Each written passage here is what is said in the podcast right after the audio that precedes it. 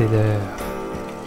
Préparez votre maïs soufflé et votre boisson gazeuse, car c'est le moment d'écouter un nouvel épisode de Séance de minuit.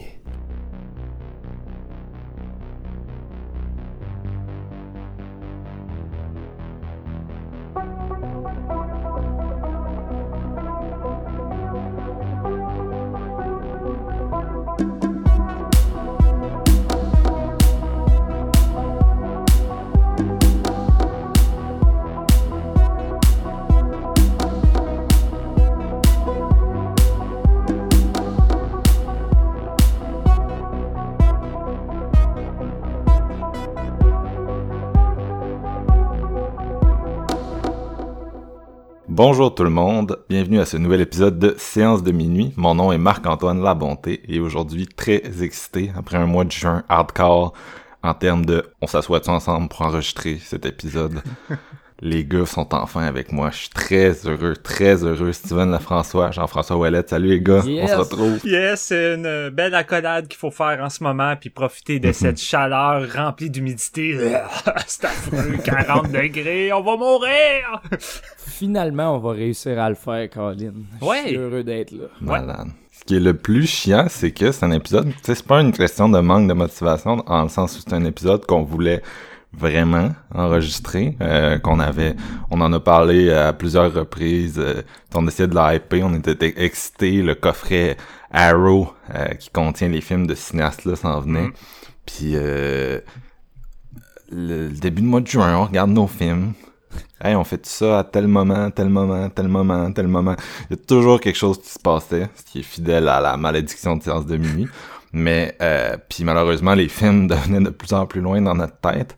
Mais le désir d'enregistrer sur un, tu sais, un cinéaste que, je veux dire, les opportunités d'en parler sont pas euh, Non. légion. non, en là. effet. Euh, ces films sont super mal distribués. Euh, on parle bien sûr de Shinya Tsukamoto. Euh, ces deux derniers films euh, de, de, de, euh, Killing, je pense que c'est juste Ouais, Killing, Killing. excusez, j'allais dire The Killing, mais c'est juste Killing, puis Fires on the Plane, qui est un remake d'un d'un vieux film japonais. Euh, il est indisponible, pardon, il indisponible ici. Puis là, euh, pour la première fois, on a Killing dans un coffret. Euh, plusieurs de ces autres films qui, tu on dit indisponibles. Et tu- on peut les trouver parfois sur internet, les commander dans une autre zone, mais c'était tout le temps compliqué. La plupart étaient pas vraiment en Blu-ray en Amérique du Nord, donc c'est un cinéaste qui a jamais été vraiment représenté ici. Ça me surprendrait que ces films aient été projetés ailleurs que dans des festivals. Ouais. Euh, entre autres, ces deux derniers là, qui ont été au Festival du Nouveau Cinéma. C'est pas mal là que vous, a- vous avez pu les voir si vous avez eu la chance de les voir là, sur grand écran probablement. Fait que- Mais vu que son dernier, Killing, est dans le coffret Arrow, ça me laisse peut-être une petite lueur d'espoir que ses prochaines productions vont se retrouver dans dans le catalogue de Arrow. Là. Je sais pas, là, mais tu sais, ça serait cool que maintenant Arrow s'en occupe euh, à chaque fois. Puis peut-être même un coffret numéro 2, parce qu'il reste encore pas mal de stock du, du, du petit euh, Tsukamoto qui a pas encore été distribué. Ouais, c'est ça. C'est donc euh, pour ceux qui connaîtraient vraiment pas, là, un beau coffret qui est sorti plus tôt cette année, euh, Arrow euh, par Arrow Vidéo, là, ou plutôt cette année, euh, au début du mois de juin. ça fait tellement de temps qu'on essaie de l'enregistrer que je suis rendu à parler de plus tôt cette année pour mes visionnements. Mais euh, donc solide Metal Nightmares que ça s'appelle, excellent rapport qualité-prix si vous hésitez encore. Euh, Il y a beaucoup de gens qui nous ont écrit avant cet épisode-là pour nous dire ah je connais pas le réalisateur. Là vous avez dit que vous allez faire euh, l'épisode. Est-ce que ça vaut la peine que j'achète? Euh, le coffret Est-ce que je vais aimer ça Puis c'est sûr c'est tout le temps difficile de dire à quelqu'un ah oui ah oui tu vas aimer ça. Ouais. Tu sais, tu- on, on le sait pas, on vous connaît pas. euh, mais tu sais, t'essayes de, de, de- d'expliquer pourquoi c'est bon, Ouais. en gros. Euh, mais c'est ça, on a eu... Fait que j'ai l'impression que c'est pas nécessairement le, l'épisode où on va, pas, on va parler des films les plus connus. Euh, mais on va essayer d'orienter ça pour peut-être vous vendre l'idée du coffret, vous donner le goût euh, de, de découvrir ce cinéaste japonais culte. Je pense que le mot culte est vraiment il est créé Ah oui. pour Tsukamoto, vous allez sûrement être d'accord. Ouais, ouais, ouais. euh, en activité depuis une trentaine d'années. Son premier film, Tetsuo, qui a été euh, produit, tu sais, qui a été fait indépendamment, euh, qui est devenu... Si vous connaissez Tsukamoto, c'est sûr que vous savez c'est quoi Tetsuo, ou du moins que vous en avez déjà entendu parler. C'est le film de lui qui, qui, a le plus de notoriété encore à ce jour. Mais depuis 30 ans, il a continué de rouler. Il a fait énormément de films. Puis comme je disais, pas toujours bien distribués. Mm. Faut vouloir les trouver pour les trouver. Fait que c'est ça. On est rendu à, à, on est rendu à une étape intéressante. Puis aussi euh, Mondo Macabro qui sort un de ses Oui. films plus tard dans l'année. Gemini qui est pas dans le coffret. Dans le coffret, on a 10 films donc, euh, dont un Ace qui est plus un moyen métrage là, mais on a, disons, on a des films qui ont été faits sur euh, toutes les, les décennies depuis qui est en activité. D'entre autres les deux premiers Tetsuo, puis euh, qui se termine avec Killing, là, qui, comme je disais, est son dernier long métrage. C'est une bonne façon de s'introduire à l'univers de cet auteur-là, Ouais. euh, de voir un peu tout ce qu'il a fait à travers les décennies, puis vraiment de... de- de voir son évolution également. Puis quand tu te fais un marathon, là, c'est ça, je me suis rendu compte en écoutant le coffret d'un bout à l'autre, de voir à quel point le gars s'est jamais éloigné de ses thématiques, de son style, puis qu'il a vraiment su évoluer à travers le temps avec tout ça, puis Ouais. s'adapter avec l'évolution du cinéma. Puis je suis comme, wow, c'est honnêtement, je connais pas tant de réalisateurs qui arrivent à offrir la même gamme de de qualité avec les mêmes thèmes sur 30 ans, puis arriver à se renouveler. Sérieux, c'est Mhm. vraiment fort. Exactement. Ouais, on va en reparler avec les films, mais c'est vrai qu'il y a- tu sais, il y, a beaucoup de traits communs qu'on peut faire là, entre, euh, entre les différents titres de, à travers sa carrière. Partant de la base, juste de mon côté, moi qui connaissais Tsukamoto pour Tetsuo, mais qui avait jamais vu le film. Fait que je suis vraiment parti néophyte et euh, Ça, et de zéro. Donc, euh, pour le pour ce qui est du coffret, tu sais, la- l'achat en vaut vraiment le coup, justement, comme Steven disait. C'est une vraiment une belle ride de 10 films. Puis tu suis l'évolution, tu lis le, le petit livret en même temps qui t'explique un petit peu tout euh, la, la- côté production, côté de distribution, tout ça euh, de, de ces films. Fait que c'est super intéressant. Puis c'est une bonne façon de, de découvrir le réalisateur euh, en Amérique du Nord en ce moment. Fait que Mm. je vous le recommande fortement.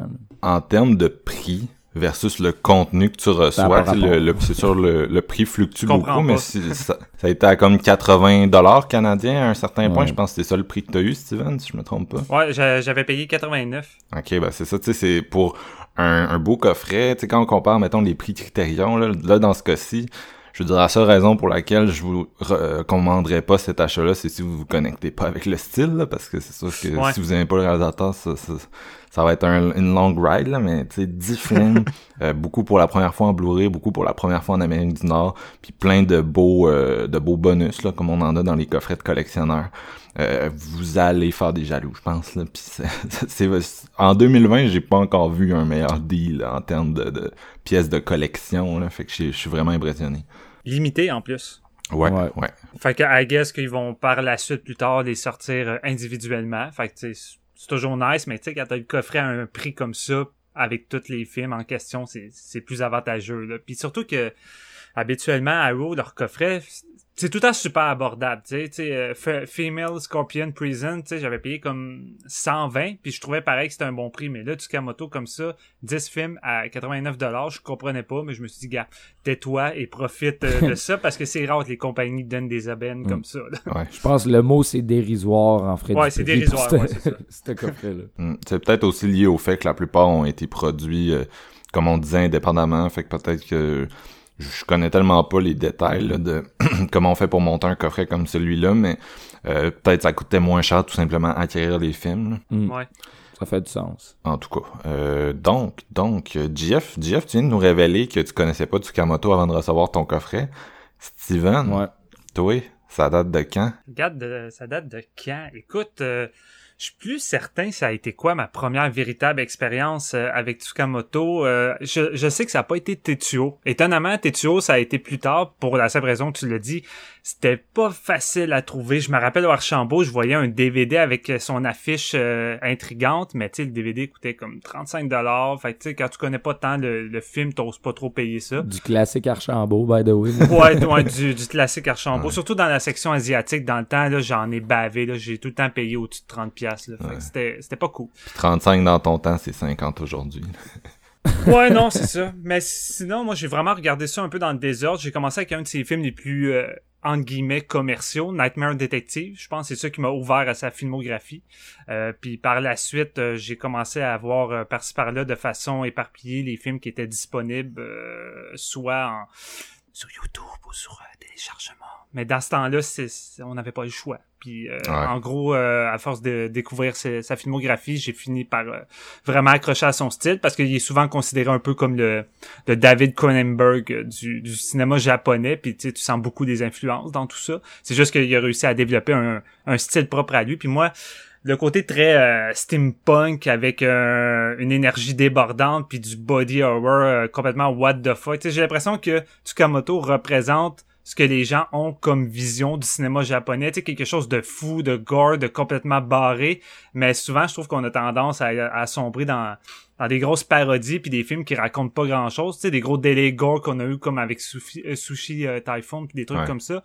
Mais tu sais Tsukamoto, c'est de la qualité, t'sais. non seulement t'as le délai que tu t'attends d'un film japonais, mais en plus t'as du contenu derrière, t'as vraiment de la qualité puis écoute pour moi, c'est vraiment un pionnier de, de, de ce genre-là, puis un des meilleurs réalisateurs japonais que, que j'ai jamais eu. Tu parles de, de Sushi Typhoon, puis tu sais, on dirait vraiment du post-Tetsuo, là. Tu sais, c'est c'est vraiment moins bon, on s'entend, mais euh, les, des gens qui auraient jamais vu euh, un film de Tsukamoto là puis qui, qui aurait déjà vu des trucs fuckés comme euh, c'était quoi Tokyo Gore Police des affaires de même ouais, Tokyo Police, ça a vraiment pogné euh, il y a 10 12 ans là que, que c'était comme le petit boss du moment mais tu sais cette espèce d'énergie débridée là de, de montage vitesse d'exécution et tout c'est vraiment c'est quelque chose qui est né avec euh, Tetsuo, euh, cette espèce de scène underground là. C'est sûr que euh, contrairement à, ces films là, ça se prenait beaucoup plus au, Tetsuo, ça se prend définitivement au sérieux. Là. Il y a, il y a, un certain humour, mais c'est pas ce genre d'humour là. C'est pas un humour de jeune collégienne.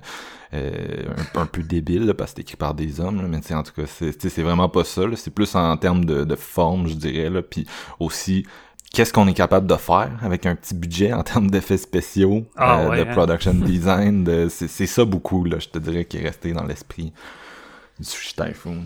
Fait que... toi, Marc? Ben, je, je voulais demander, toi, Jeff, là, t'es as toutes vues, ce que t'avais dans ton coffret? T'as eu le temps? J'ai, ouais, j'ai les rincés.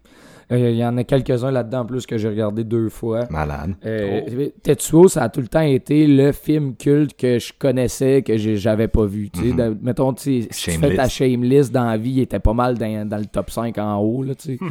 Fait que, puis ben, depuis quelques années, ben, je pense depuis que Shudder existe, il est dessus, puis c'était le film que j'avais pas regardé. C'était vraiment un gros shame pour moi. Fait que quand ils ont annoncé le Arrow, puis que Steven m'a dit Hey G, faudrait que t'achètes ça, ça va être badass, j'ai pas hésité parce que je voyais vraiment ce, ce film culte-là, puis ce qui en découle du reste de la filmographie du réalisateur, je me suis dit, moi, je suis, quelqu'un qui aime découvrir, je veux dire, en profondeur, les réalisateurs, donc euh, mm. c'était le meilleur moyen, mais vraiment, là, je suis parti à froid, mais ce que j'ai découvert, c'est un homme avec euh, une forte réflexion du symbolisme, même dans le côté déjanté, puis son style qu'il peut apporter, fait que c'est... Euh, c'est une méchante claque là honnêtement pour ceux qui aiment les, trucs un peu euh, un peu funky je dirais là c'est euh, c'est en plein ça là. C'est du gros euh, du gros japonais mais qui est, qui, est resté vraiment comme vous dites dans les annales après puis qui a le style est réinventé mais jamais que ça va à côté ce qu'il réussit à faire justement avec le, peu de moyens qu'il avait. C'est assez incroyable mettons. Comme univers surtout là parce que ces films se ressemblent un petit peu mais en frais de thématique, mais il y a tout le temps des idées originales de, de scénarios qui sont vraiment, vraiment intéressantes aussi au travers de ça. Fait que mm. il y a toutes les qualités d'un bon réalisateur, si je peux dire. Puis moi, euh, ben moi aussi, j'ai un...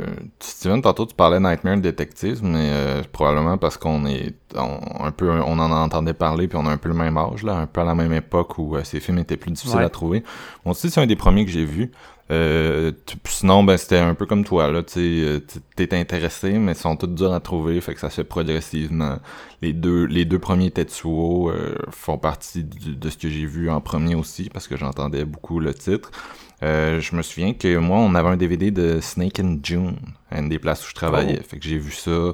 Puis, tu sais, ça s'est fait comme ça progressivement, mais il y en a une coupe que ça a été vraiment long.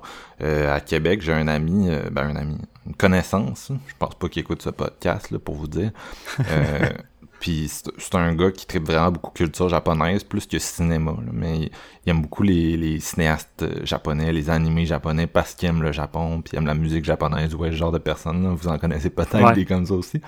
Puis euh, il y en avait une couple, là, Kotoko, euh, puis euh, Tokyo Fist, là, des trucs que je, pensais pas voir. ben aujourd'hui, ils sont dans, dans le coffret, là, dans, le nouveau coffret Arrow, mais à l'époque, était vraiment difficile à trouver. Fait que j'ai eu l'opportunité de les voir là. Puis c'est vraiment, tu sais, ça s'est fait comme ça sur genre plus d'une décennie.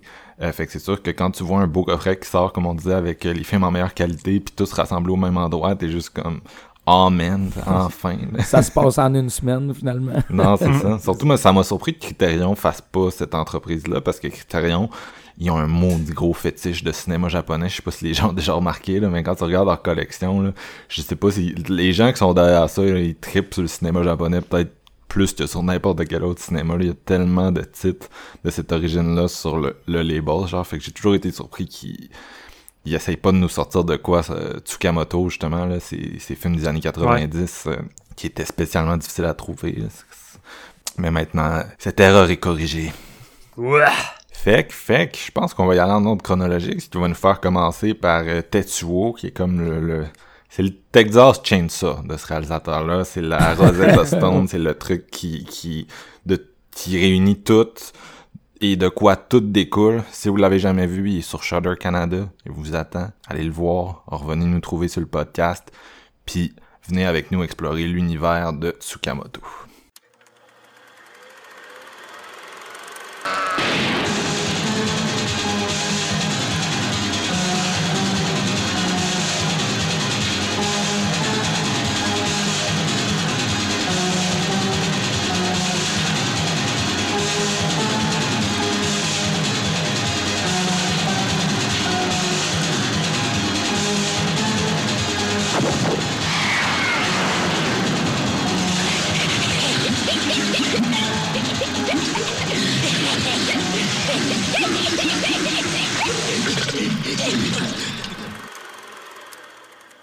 Alright, donc euh, le, pour, comme premier film, Tetsuo The Iron Man de 89 euh, de Tsukamoto.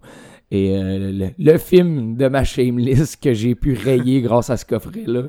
Et c'est un film qui est vraiment drôle à, à résumer, si on veut. Je me suis dit ça pour le podcast. Je me suis dit, c'est un, un drôle de plot summary. Fait que je vais faire de mon mieux pour vous décrire en sommairement l'idée derrière ce film-là de 67 minutes. C'est quand même une ride vraiment euh, c'est très effréné, c'est vraiment rapide, puis il y a beaucoup de trucs qui se passent dans ce truc-là. Pensez David Lynch à la poudre, là, sur le crack. Ouais, c'est... Eraserhead, là, surtout. Comment, comment on résume un David Lynch? Eraserhead mélangé avec Vidéodrome, puis tu crisses ça dans du bad salt, puis ça te donne Tetsuo. Mais bon, ça commence, écoute, euh, par un fétichiste du métal qui aime vraiment s'insérer des trucs de métal dans des plaies ouvertes. Euh, qui, ah. ça part avec ça. C'est euh, Tsukamoto qui le joue, by the way, dans euh, plusieurs de ses films. Tsukamoto aime être acteur ou le personnage principal, donc il fait vraiment pratiquement tout sur ses films, en plus de ça. Ouais, c'est fou, hein? ouais, tu sais, cinématographie, photo, tout ça, montage, là, c'est un, un, débile, il y a vraiment un ultra de talent, comme on disait dans l'intro. Fait que tout ça pour euh, vous dire que ce métal, euh, ce fétichiste du métal-là va se faire renverser par une voiture qui contient un businessman et sa femme. Mais au lieu de mourir, il va comme euh, subir une transformation puis donner un virus à cet homme-là qui lui-même va se mettre à se transformer en bout de métal petit peu par petit peu au travers d'un amalgame de scènes plus déjantées les unes que les autres pour ensuite comme faire fusion avec ce fétichiste-là, puis essayer de conquérir le monde, si on veut. Je suis pas si pire proche de la réalité. Écoute, je pense pas, c'est pas mal ça, en gros. Hein. Je pense que c'est ça, ouais. je vous en dirai pas plus. Par contre, euh, je peux vous dire une chose. C'est que c'est bon j'ai eu une méchante claque avec ce film-là. C'était le premier que j'ai écouté euh, de, du coffret. J'avais assez hâte. Je voulais, je vous l'ai déjà dit. Euh, ça faisait très longtemps que, que j'anticipais le moment. Une des premières choses qu'il faut se dire en regardant ce film-là, je pense, c'est euh, la qualité des effets pratiques sont incroyables. La qualité du stop motion aussi. Il y a vraiment. C'est un petit film qui est bourré de talent pour un gars qui avait pas de moyens en début de carrière ça met déjà les cartes sur table sur ce qu'il va être capable de faire. Euh, donc ça, j'ai trouvé ça impressionnant. Puis je vous le dis, là, mettre le- l'eau à la pâte en voulant dire, euh, j'étais vraiment stoked de voir le reste du coffret. Là. Ça m'a allumé vraiment bien raide. Euh, une soundtrack très très punk métallique c'est industriel à c'est une espèce de, de style qui s'est créé où il remet en question la société biologique vers une transformation des plus industriels le métal tout ce qui est pas confortable j'avais l'impression. Dans le fond c'est vraiment là, il te rend comme euh, quand tu te frottes les dents sur un truc là, de métal ou genre des craies, euh, une craie sur un tableau là tu sais Ce premier plan-là qui se frotte la barre de métal entre les dents avec l'effet sonore, j'en avais des frissons. J'ai, les, tu, tu le dis, puis j'ai des frissons dans le dos. Là. Je- Il est dans nos trois films en plus. ouais. C'est, c'est inconfortable à souhait, mais autant satisfaisant à regarder. C'est, c'est là où je trouve ça euh, maîtrisé. C'est qu'il réussit à te faire sentir, ressentir des émotions. On, euh, rares sont les réalisateurs de l'horreur, si on veut, qui m'ont fait ressentir. Même dans le body horror, puis tout, des fois, c'est. Le, le côté biologique est plus là. Là, c'est vraiment là. T'as l'impression d'être perdu dans euh, une ferraille, un, un dépotoir rempli de métal, puis tu te coupes à chaque deux secondes sur des trucs, puis tu finis par être genre. T'es infesté de- d'inconfort. C'est ça que je ressentais pendant Tetsuo. Euh, je trouve que le, il y a un montage qui est vraiment comme maîtrisé au point où ce que, ça prend plus qu'un visionnement, un visionnement, je pense, pour euh, voir un peu toute la succession des scènes, qu'est-ce qui est connecté. Là. Je vous dirais que c'est pas facile d'approche comme, euh, comme premier visionnement. En termes de montage, je dirais que ça, y a un film qui s'en est beaucoup inspiré, selon moi, c'est ben deux, là. Pie puis Requiem for a Dream, les deux premiers de Darren Aronofsky, Ouais. qui, qui Ouais. en piquent pas mal à, à Satoshi Kon aussi, là, avec Perfect Blue, là, des plans euh, cités directement. Mais quand tu regardes Pi, là, le premier Aronofsky, le- l'histoire, le, le, le visuel puis le style de montage, t'es comme, ok, ce gars-là, il... Il a aimé ça. Ah, c'est ça, il a aimé ça, Tetsuo, là. Fait que si vous les avez déjà vus, ben, c'est un peu, c'est un peu ça, là. Mm. Juste euh, pour dire, by the way, c'est ça, j'ai écouté Pi euh, dans le même mois, puis je l'ai pas tant compris. Tu vois le genre, c'est à peu près ça. sais. J'étais un petit peu perdu, mais tout ça pour dire que justement, Tetsuo, sur sa, sur sa courte durée, c'est vraiment maîtrisé. C'est une ride à 100 000 à l'heure. Euh, des, des scènes de. des- C'est ultra sexuel en même temps. Euh, c'est ça montre un homme qui est comme faible vers sa sexualité puis qui se fait overcome par le, le, le, métal, si on veut. C'est comme une espèce de métaphore qui rentre dans une société industrialisée puis qu'on perd vraiment la, la, la, dame nature, si on veut, l'espèce de représentation de la nature en tant que telle et qui est disparate, qui est plus là, qui est plus à jour, si on veut. C'est une nouvelle ère puis c'est un peu cette grande métaphore-là, mais qui est très, très axée sur le, côté sexuel de la chose en même temps.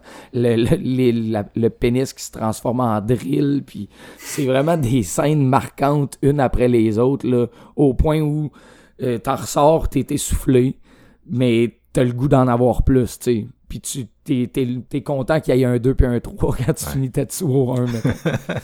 Ouais. Comme on va garder à là, là, parce qu'il y a vraiment beaucoup de trucs à, à discuter en profondeur de ces scènes. euh, f- c'est fucké en tabarnak comme film. C'est intéressant parce que quand tu regardes euh, les, la filmographie de Tsukamoto, tu, tu vois beaucoup, tu vois les influences américaines qu'il y a eu. En même temps, tu- c'est tellement un cinéaste que je sais pas comment verbaliser ça, mais c'est euh, j'ai déjà parlé, j'ai déjà utilisé ce terme-là quand je parlais de The House of the Devil. Je disais, tu sais, le public l'a pas vu, mais les films que le public aime, les cinéastes qui les ont faits l'ont vu. Fait que le film a quand même eu une influence sur la, la culture horrifique. Ouais. C'est un Ouais. peu la même chose avec euh, ce cinéaste-là, là, entre autres Tetsuo, qui, qui reste son film le plus influent. Tu sais, t'as vraiment l'impression que beaucoup de monde qui l'ont vu, ça a eu un impact énorme sur peut-être pas la culture populaire aux États-Unis, mais les cinéastes. Puis, euh, tu sais, je nommais Aronofsky. Clairement, Aronofsky a, vu et aimé Tetsuo, mais il y a vraiment beaucoup, beaucoup de cinéastes de cette période-là qui vont utiliser le même style de montage, le rythme effréné, euh, les thématiques aussi. Un, un film auquel je pense, moi, c'est The Matrix. C'est comme je suis persuadé que euh, les réalisatrices de The Matrix ont vu ce film-là puis que ça les a influencés. Juste l'usage de la musique. T'sais, on est en 1989 puis ça sonne comme l'espèce de techno qu'il y a dans des films comme The Matrix ou Run, euh, Lola, Run, qui sont dix ans plus vieux. Là, tu sais, c'est fou. Puis euh, même chose pour Pi, là, qui est une dizaine d'années plus vieux. Mais euh, Fait que c'est ça, c'est un cinéaste qui a sais, qui a une esthétique grunge vraiment assumée, puis qui va influencer énormément les années 90 par la bande. Selon moi, ça, ça, reste ma lecture, bien sûr. Je suis pas un, historien du cinéma. Euh, puis d'un autre côté, on voit ses influences. Jeff t'a nommé, euh, t'as nommé Cronenberg. Je pense que c'est difficile de pas voir Tetsuo mm. comme une espèce de, de, de variation japonaise, hyper originale, mais on, on, voit le vidéodrome dans son ADN. Un, ben un autre film auquel on pense énormément, on a comme pas le choix, mais c'est Eraserhead de David Lynch. De Lynch euh, Qui propose le même genre d'espèce de, de trip en noir et blanc, surréaliste, euh, commentaire un peu de sa société. La différence étant que quand David Lynch parle de la société euh, américaine, des, des, des, cauchemars qui se cachent sous le gazon de ses banlieues, comme dans Blue Velvet, mais c'est des choses qu'on connaît, t'sais. tandis que Tsukamoto, des fois, ça, ça reste qu'il y, a une barrière culturelle importante entre nous et le Japon. Là, le Japon, c'est souvent dépeint comme la, la, la culture euh, non occidentale qui est proche des occidentaux, mais dès que tu t'intéresses un peu à ce qui fait vibrer euh, les, Japonais culturellement ou juste les valeurs nationales, t'es comme, tu sais, c'est une autre planète, là, on est vraiment pas... On pense pas pareil, fait que des fois, c'est sûr que dans un, dans un trip surréaliste comme ça, tu lis quelque chose. Est-ce que c'est vraiment ce qui était... euh, Est-ce que c'est vraiment ce que le cinéaste cherchait à faire? Je sais pas, mais c'est fucking fascinant. Et c'est très court, tu sais, c'est une expérience qui est intense, qui est drainante, qui stimule les sens, mais ça dure une heure et dix. Fait que, tu sais, j'ai vraiment de la misère à à pas, à pas me répéter en disant à nos auditeurs qu'ils l'auraient pas vu euh, foncer. Allez lui donner sa chance. C'est court, ça se place bien dans une soirée. Tu peux écouter autre chose après si tu veux, là, un film Netflix. Euh, mais euh, non, tu sais, c'est super, c'est super intense, c'est super sensoriel. c'est vraiment déstabilisant. Puis, tu sais, en termes d'analyse, Jeff, t'as été un peu vers ce que j'en pense généralement. C'est-à-dire que, tu moi, je le perçois comme un espèce de commentaire euh, sur la... Écoute, j'ai le goût de dire, tu sais, postmoderne, mais comme le postmoderne, après 30 ans, c'est plus vraiment postmoderne, ça devient juste le moderne, mais tu un, un, commentaire sur la post-humanité, disons, sur euh, le, la, la, relation entre euh, nous et la technologie. Puis ce qui est intéressant, c'est que dans les années 90, il y avait pas le rapport qu'on a aujourd'hui avec l'internet là dont on a souvent parlé euh, dans notre podcast mais tu sais qui a fait que puis avec toutes les, les, technologies émergentes qui sont devenues euh, une partie de notre cerveau qui nous ont affectés, qui rentrent en nous puis qui, qui nous modifient comme personne. Fait que Tetsuo, c'est un peu ça, mais comme poussé à, des, extrêmes euh, hyper graphiques, style Cronenberg justement. Là. Puis c'est ça, écoute, en pur terme de cinéma, de, de technique de cinéma, damn, là, tu sais, quand on pense que c'est un... Quand tu lis l'histoire de la production de, de ce film-là, tu sais, un peu, tout le monde l'a lâché, ça a pris des années à produire. Euh, les effets spéciaux, c'est des trucs qui pognaient dans des... Euh, comment t'appelles ça? Des, des scrapyards, là, des places où tu trouves plein de pièces de métal. À la, à la Corman, là, c'était pas mal ça. Non, c'est ça, fait que, tu sais, mm c'est vraiment construit à partir de rien. Mais tu sais, de voir une telle précision de montage, une énergie, tu sais, un rythme que t'as as, l'impression que, que c'est un vidéoclip à la limite, là, dans le sens, tu sais, ça mm. suit la musique, c'est déchaîné comme beat. Euh, c'est assez une impressionnant. photographie qui est comme du rarement vu dans le noir et blanc aussi, là. Je veux dire, les noirs, les teintes de bleu, là, c'est vraiment vif, là. C'est ça n'a pas de bon sens comme c'est beau comme film en même temps. Non, c'est ça, c'est magnifique. Tous les aspects sont hyper accomplis. Euh, Puis les, les séquences, entre autres, il y a une séquence de chasse euh, dans, dans, le début du film qui est hyper prenante, vraiment, euh, vraiment bien exécutée. Puis vers la fin, t'as une espèce de combat de, de de, de, de créatures post-humaines, là, je sais pas trop. Puis, c'est comme, c'est comme le, le combat de kaiju le plus minimaliste que t'as vu ever, mais le minimaliste de, des conditions en diminue vraiment pas l'intensité parce que justement le gars j'ai tu on le dit c'est encore là c'est j'écoute après trois ans et demi sur le show je finis par me répéter des fois puis dire des petites vieilles formules de mon oncle là, mais euh, à un moment donné le budget au cinéma ça compte pas quand t'as un gars fucking épique avec plein d'idées de mise en scène tu sais t'es capable de faire disparaître le fait que ça, ça, ça a coûté ce que ça a coûté, puis on, on l'oublie, puis c'est ça la magie, euh, la magie du cinéma. Euh, Je pense que Tsukamoto, c'est l'exemple parfait de ça. C'est l'homme qui a pratiquement jamais eu de, de gros budget. C'est sûr que euh, plus on avance dans sa filmo, plus il y a quand même eu des, des budgets plus confortables, mais tu sais, tout ce que ça fait, c'est pas tant pour venir amplifier des effets spéciaux, c'est plus pour d'un point de vue technique, euh, meilleure, euh, meilleure euh, photographie, meilleure meilleure caméra, ces choses-là, mais tu sais, à la base, il reste tout le temps full minimaliste, c'est pas un gars qui se laisse euh, influencer euh, par l'argent. Tu sais, s'il y a une compagnie qui veut pas le financer pour quoi, ben tu sais, il s'en crisse, là, il va faire le film qu'il veut pareil, puis il va aller le faire tout seul dans son coin, puis gars, tout le monde. Non, c'est ça, puis une chose à dire aussi, c'est que c'est quelqu'un qui il a beaucoup de rôles principaux dans ses propres films à, travers la filmo, là. D'ailleurs, c'est le rôle principal dans les deux hein. autres films dont on, va parler. Euh, fait que tu sais c'est puis c'est pas nécessairement un, tu sais c'est un, un acteur correct, mais c'est pas nécessairement un, un grand acteur. Euh, sais et ça même si on, on, visionne sa performance avec des sous-titres et tout là. Mais tu sais j'ai j'ai vu des acteurs japonais plus convaincants que lui, mais ça reste que tu sais c'est quelqu'un qui se met au centre de ses productions. C'est peut-être une question de budget, mais tu sais, à un moment donné, tu te dis si c'est ça qui, que ça prend pour arriver à un résultat aussi radical et intéressant, ben so be it.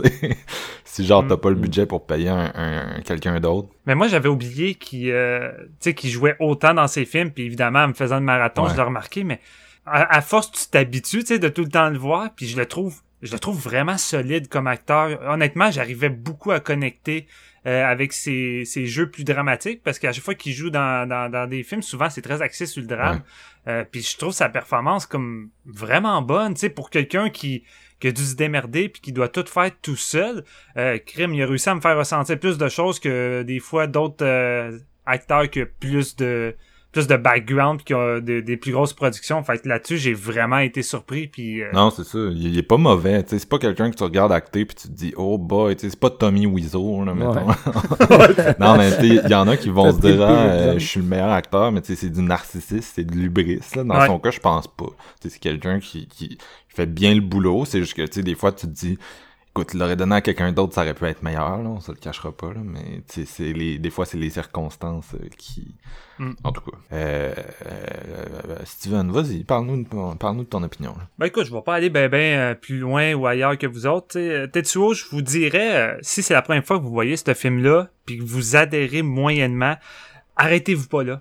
continuez dans sa filmo parce que c'est sans doute son film le plus agressant et le plus difficile à à vivre lors d'un premier visionnement, tandis que ces autres films, oui, tu sais, exemple, ces deux prochains films après celui-là, on retrouve cette espèce de rage qui l'anime parce que comme jeune réalisateur, tu sens qu'il y a une rage, il y a quelque chose à dire, puis il veut juste que ça pète. Puis tu sais, dans Tetsuo, il, il se retient pas. Là. Il, lâche, il lâche le monstre, puis ça vous pète d'en face pendant 67 minutes où vous pouvez jamais respirer. C'est, c'est non-stop, puis il accumule il accumule les, les bruitages agressants, les, le rythme de montage effréné, mais surtout les scènes cauchemardesques qui semblent vraiment sortir d'un cauchemar. C'est un des réalisateurs, je trouve, qui arrive à plus capturer l'atmosphère que j'ai euh, quand je fais un cauchemar puis quand je me réveille, le feeling qui vient avec, souvent dans ses films, il arrive à le représenter de façon tellement proche des miens que ça me terrifie puis c'est un des rares réalisateurs qui, qui réussit à faire ça. Puis une des meilleurs exemples que j'ai, c'est quand j'ai vu Tetsuo 2, il y a une séquence où que le personnage principal revit une tragédie dans un rêve de sa fille qui se fait ou son fils qui se fait kidnapper puis il est à la poursuite de, de l'assaillant, puis en essayant de le poursuivre, il est pas capable de le rattraper parce que ses jambes deviennent lourdes, crissement lourdes, puis il fait juste courir lentement puis ça avance plus. Puis Dieu sait que dans des cauchemars, ça m'est arrivé un nombre de fois que j'essaie de me sauver de Chucky ou d'une créature, puis que dans l'escalier, je suis plus capable de monter parce que mes jambes, on dirait que j'ai plus de force. Fait tu sais, je regardais ça, puis j'étais waouh, on dirait qu'il est en train de recréer mes mes cauchemars de jeunesse. Puis tu sais, Tetsuo en renferme beaucoup. Marc-Antoine en a un peu parlé, mais il y a une séquence où le personnage principal, après avoir été contaminé par l'autre euh, l'autre fétichiste, va commencer à développer des bouts de métal qui va sortir de son corps, mais il va commencer à avoir des visions puis à être attaqué par une espèce de créature qui semble aussi posséder d'autres personnes à l'intérieur. C'est assez weird, c'est difficile à, à, essayer de résumer vraiment c'est quoi l'origine, mais la séquence du métro qui se fait poursuivre puis personne d'autre le voit, on dirait quasiment un, un Nightmare on M Street où que les figurants sont pas là ou sont abstraits, t'as juste lui puis la créature puis y a personne qui peut l'aider puis c'est vraiment inquiétant, c'est vraiment fréquent. Oui, des fois on alterne à des moments plus over the top dans la lignée des sushi typhoon, comme on disait, le pénis avec la drill, qui laisse à rire. Tu sais, c'est évidemment une séquence que tu trouves ça drôle tellement que c'est over the top. Puis c'est un over the top, je trouve, qui est pratiquement toujours présent euh, dans les films de, de Tsukamoto, mais je trouve qu'il maîtrise. Tu sais, au lieu de bombarder de stupidité au point que ça devienne pratiquement une comédie noire, je trouve que c'est quand même nuancé avec ses idées, puis que ça arrive à trouver un équilibre où que ça devient pas complètement absurde, puis ça prend pas le dessus sur ses propos. Fait que là-dessus, ça prend vraiment du talent pour maîtriser quelque chose d'aussi touché, parce que Chris, un, un, pénis en drill, là, ça prend pas grand-chose pour fucker ton film avec ça. en, en, même temps, je trouve ça... tu sais, quand ça survient, un, c'est, intense, là. Puis deux, ça s'inscrit bien dans le propos général de, de, de de, de, de, ton corps qui se transforme puis qui se métallise puis dont tu perds le contrôle puis qui est un peu euh, comme on disait qui qui, qui vient d'une une espèce de dépendance à la technologie puis tu sais est-ce que la mm-hmm. sexualité des gens est pas un peu euh, a pas été un peu modifiée bouleversée par le rapport à la technologie dans dans les dernières décennies, je pense que c'est facile de dire que oui. Là. En tout cas, moi, c'est comme ça que je lis cette scène-là, puis on dirait que je la trouve... Elle m'a jamais vraiment fait rire. Mais tu sais, c'est encore pire aujourd'hui. Tu regardes tout ce que euh, Tsukamoto fait juste dans Tetsuo, mais même si on prend ce qu'il a fait dans ses films suivants, tu regardes ces films-là aujourd'hui, puis c'est des films qui sont tellement d'actualité, mais encore plus. On dirait que c'était de la clairvoyance, qu'est-ce qu'il a essayé de critiquer, puis aussi que l'être humain va se retrouver face à la technologie, puis à quel point que euh, notre corps humain va devenir pratiquement machinal. Puis tu sais, c'est quelque chose qui le fascine, c'est euh, à quel point on pousse le corps humain comme une machine, puis à quel point qu'on peut le pousser au maximum euh, à force de pratiquement plus rien ressentir puis de devenir juste une machine. Puis Tetsuo, c'est sans doute un de ses films les moins subtils dans le sens que c'est in your face pas mal, c'est très visuel dans ses propos, mais en même temps c'est c'est tellement c'est tellement énergique, c'est tellement bourré d'idées que ça marche à fond. Puis tu sais dans, dans le film, le personnage principal, c'est un business, businessman, et c'est tout le temps ça dans ses films. C'est tout le temps un business, un business j'ai de la misère avec ce mot-là, un homme d'affaires, ça va être plus simple. c'est tout le temps un homme d'affaires parce que je pense que euh, euh, Tsukamoto a vraiment une vision cynique de cet emploi-là. Puis c'est sans doute, je pense, un des domaines les plus euh, les plus ancrés euh, dans le Japon. la plupart des gens qui travaillent là-bas, ce sont des hommes d'affaires. Puis c'est sans doute un, une des job qui est le plus formaté, le plus automatisé. Tu rentres dans une routine, tu es vraiment une machine, tu rentres à ton bureau, même heure, le même trajet, tu fais tes petits trucs, au point que ça l'affecte pratiquement euh, même ta relation de couple qui devient aussi euh, une routine, une machine. Puis tu sais, ces films suivants, vu que il y en a qu'on qu'on parlera pas vraiment, mais dans Tokyo Fist, c'en est un, ça, qui va vraiment traiter de les relations, le couple à travers cette société-là qui devient machinale. Et c'est fou de voir comment il traite ça, à quel point que tout devient juste une routine. Puis c'est ça qui fait... Son Fight Club, euh, Tokyo Fist. Son Fight Club, ouais. quelques années avant Fight Club, puis qui lui ressemble énormément. Je sais que Fight Club, c'est un roman avant tout. Là, fait que c'est sorti à peu près en même temps que le roman, là, mais c'est assez impressionnant de quand tu vois les parallèles entre les deux. Vraiment. Puis c'est ça, c'est juste fun de voir à quel point il pousse cette idée-là à travers plusieurs films puis plusieurs étapes de, de la vie de quelqu'un, que ce soit la jeunesse, la, des gens rendus à l'âge adulte. C'est vraiment fou à quel point que on dirait qu'il explore tous les domaines possibles pour essayer d'exploiter tout ça. Puis euh, ça donne juste des résultats complètement fous. Puis Tetsuo, c'est ça. Tetsuo, c'est une expérience que pendant 67 minutes, tu te laisses bercer par euh, l'espèce de ride. On dirait que c'est on dirait que c'est du Fear Factory x10, genre que qu'on te fout d'en face là, euh, puis ça, ça l'arrête pas de te balancer du métal puis des bruits bizarres puis que c'est c'est fou. Puis un autre aspect que je pense que Tsukamoto aime beaucoup puis qu'il a beaucoup intégré dans ses films, je pense que t'es un gars qui est fan de super-héros. Puis t'as souvent une vibe de, de surhumain là-dedans qui sont à la limite du super-héros. Puis dans Tetsuo 2, c'est encore pire. Puis je trouve que c'est un des premiers réalisateurs avant même les grosses vagues de Marvel et tout ça que qui a déjà comme modifié les codes de films de super-héros, puis qui a fait des trucs complètement wild, puis qui, amène ça complètement ailleurs, euh, puis qui ose des choses, puis j'ai l'impression que même aujourd'hui des fans euh, qui pensent que tous les, les films de super-héros qui ont essayé de sortir de, de leur zone de confort, puis qui ont tout vu, pourrait trouver de quoi de nouveau avec euh, la filmographie de Tsukamoto. Tu fais juste te taper les premiers Tetsuo, euh, puis Tokyo Fist également, qui a une espèce de grosse vibe animée, super-héros, qui est assez wild également.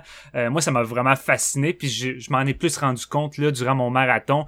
Euh, tu sais, durant la, finale du premier Tetsuo, c'est difficile à croire qu'il a réussi à faire une espèce de combat de titan avec le budget qu'il avait, avec des bouts de papier, des bouts de, de carton qui a rendu ça un pour que, que comme décorer pour que ça devienne du métal. Tu sais, à la limite, dans une autre production, tu sais, on serait juste comme bah, tu sais, ça paraît que c'est du carton ou quoi que ce soit, mais le gars il arrive à filmer ça avec tellement d'entrain, tellement d'énergie, puis c'est tellement original que tu vois zéro l'aspect budgétaire ou minimaliste des effets spéciaux, puis ça devient juste aussi impressionnant qu'une grosse production.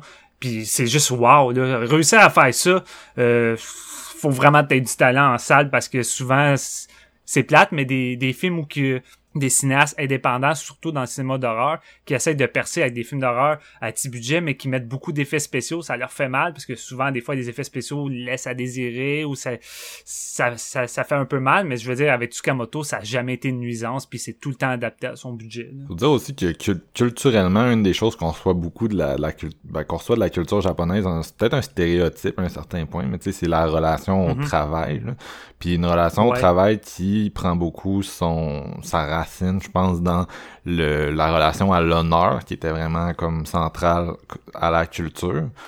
Puis c'est des choses qui sont beaucoup euh, qui sont récurrentes, je pense, dans, dans sa filmographie, comme tu disais. Euh, mm. Entre autres, je parlais tout à l'heure de Fires on the Plane, qui est un film qui est sorti en 2014, dans lequel, bien sûr, il tient le rôle principal. Euh, remake d'un classique des années 50, j'en ai parlé tantôt. Puis euh, joue un militaire sur une île aux Philippines peu avant la capitulation du Japon à la Deuxième Guerre mondiale. Puis, tu sais, où le monde était dans un espèce de mindset de c'est la mort et rien d'autre, tu sais. Fait que là, ils sont sur une île, puis mm. les habitants sont hyper hostiles avec eux. Fait que les gars, ils ont plus rien à manger, mais tu sais, leurs... Euh, les leaders militaires, ils veulent pas les laisser... Euh, off the hook, là, ils, veulent pas capituler, fait qu'en gros, c'est comme laisse-toi crever de faim, tu sais. Puis c'est ces espèces de dilemmes d'honneur-là qui, qui va montrer un peu par l'absurde dans ce film-là, mais qui sont un peu partout dans sa filmographie. On parle de, Ouais.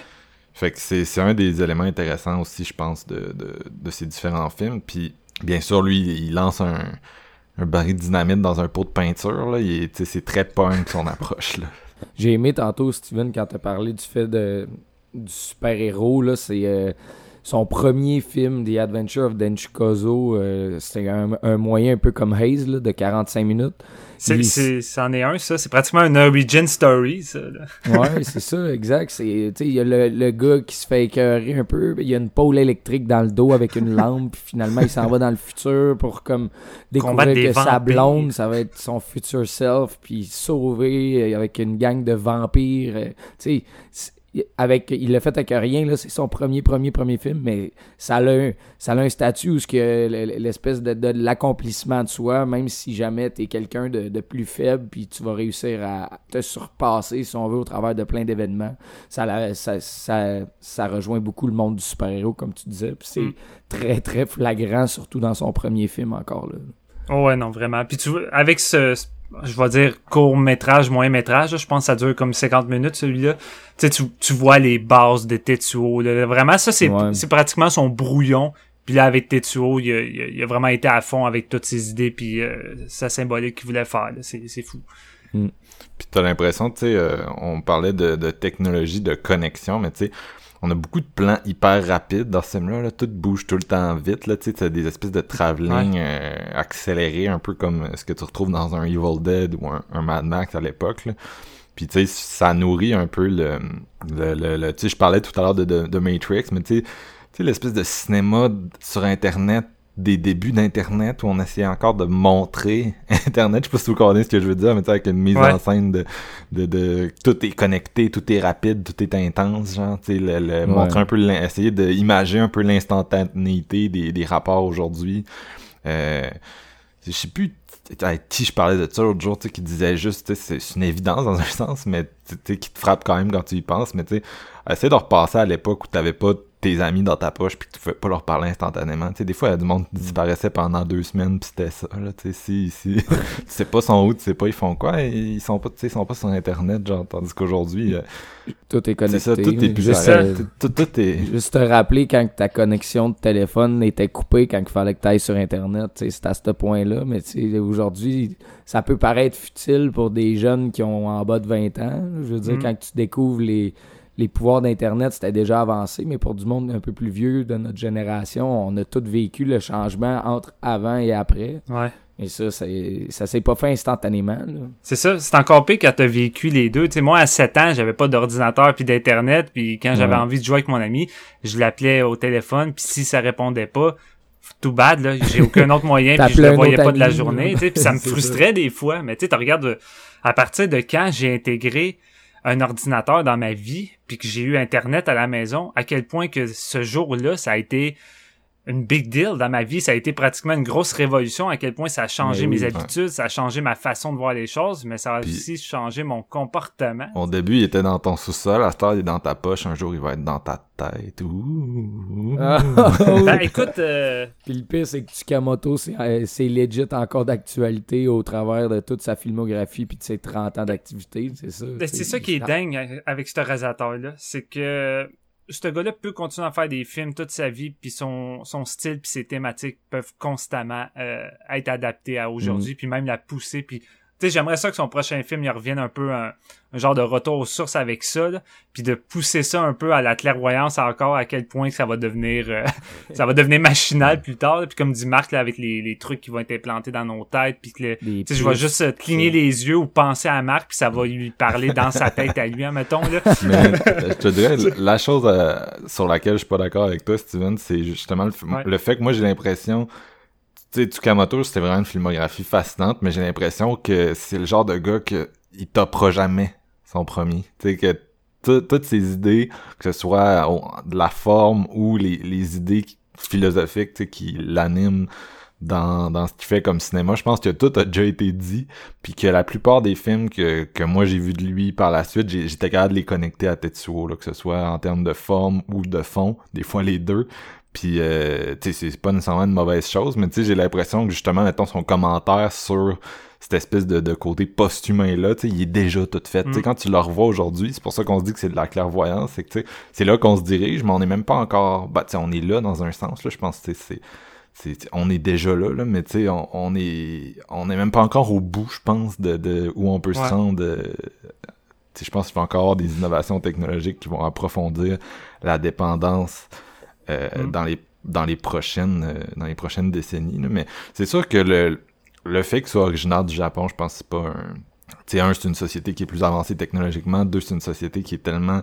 Euh, avec l'espèce d'obsession au travail, j'ai l'impression que c'est- c'était plus facile de voir Ouais. la déshumanisation même à cette époque-là. Là. Tu sais, t'en parlais tout à Ouais. l'heure. Ça a déjà commencé plus tôt là-bas que qu'ici, c'est ça qui arrive. hein.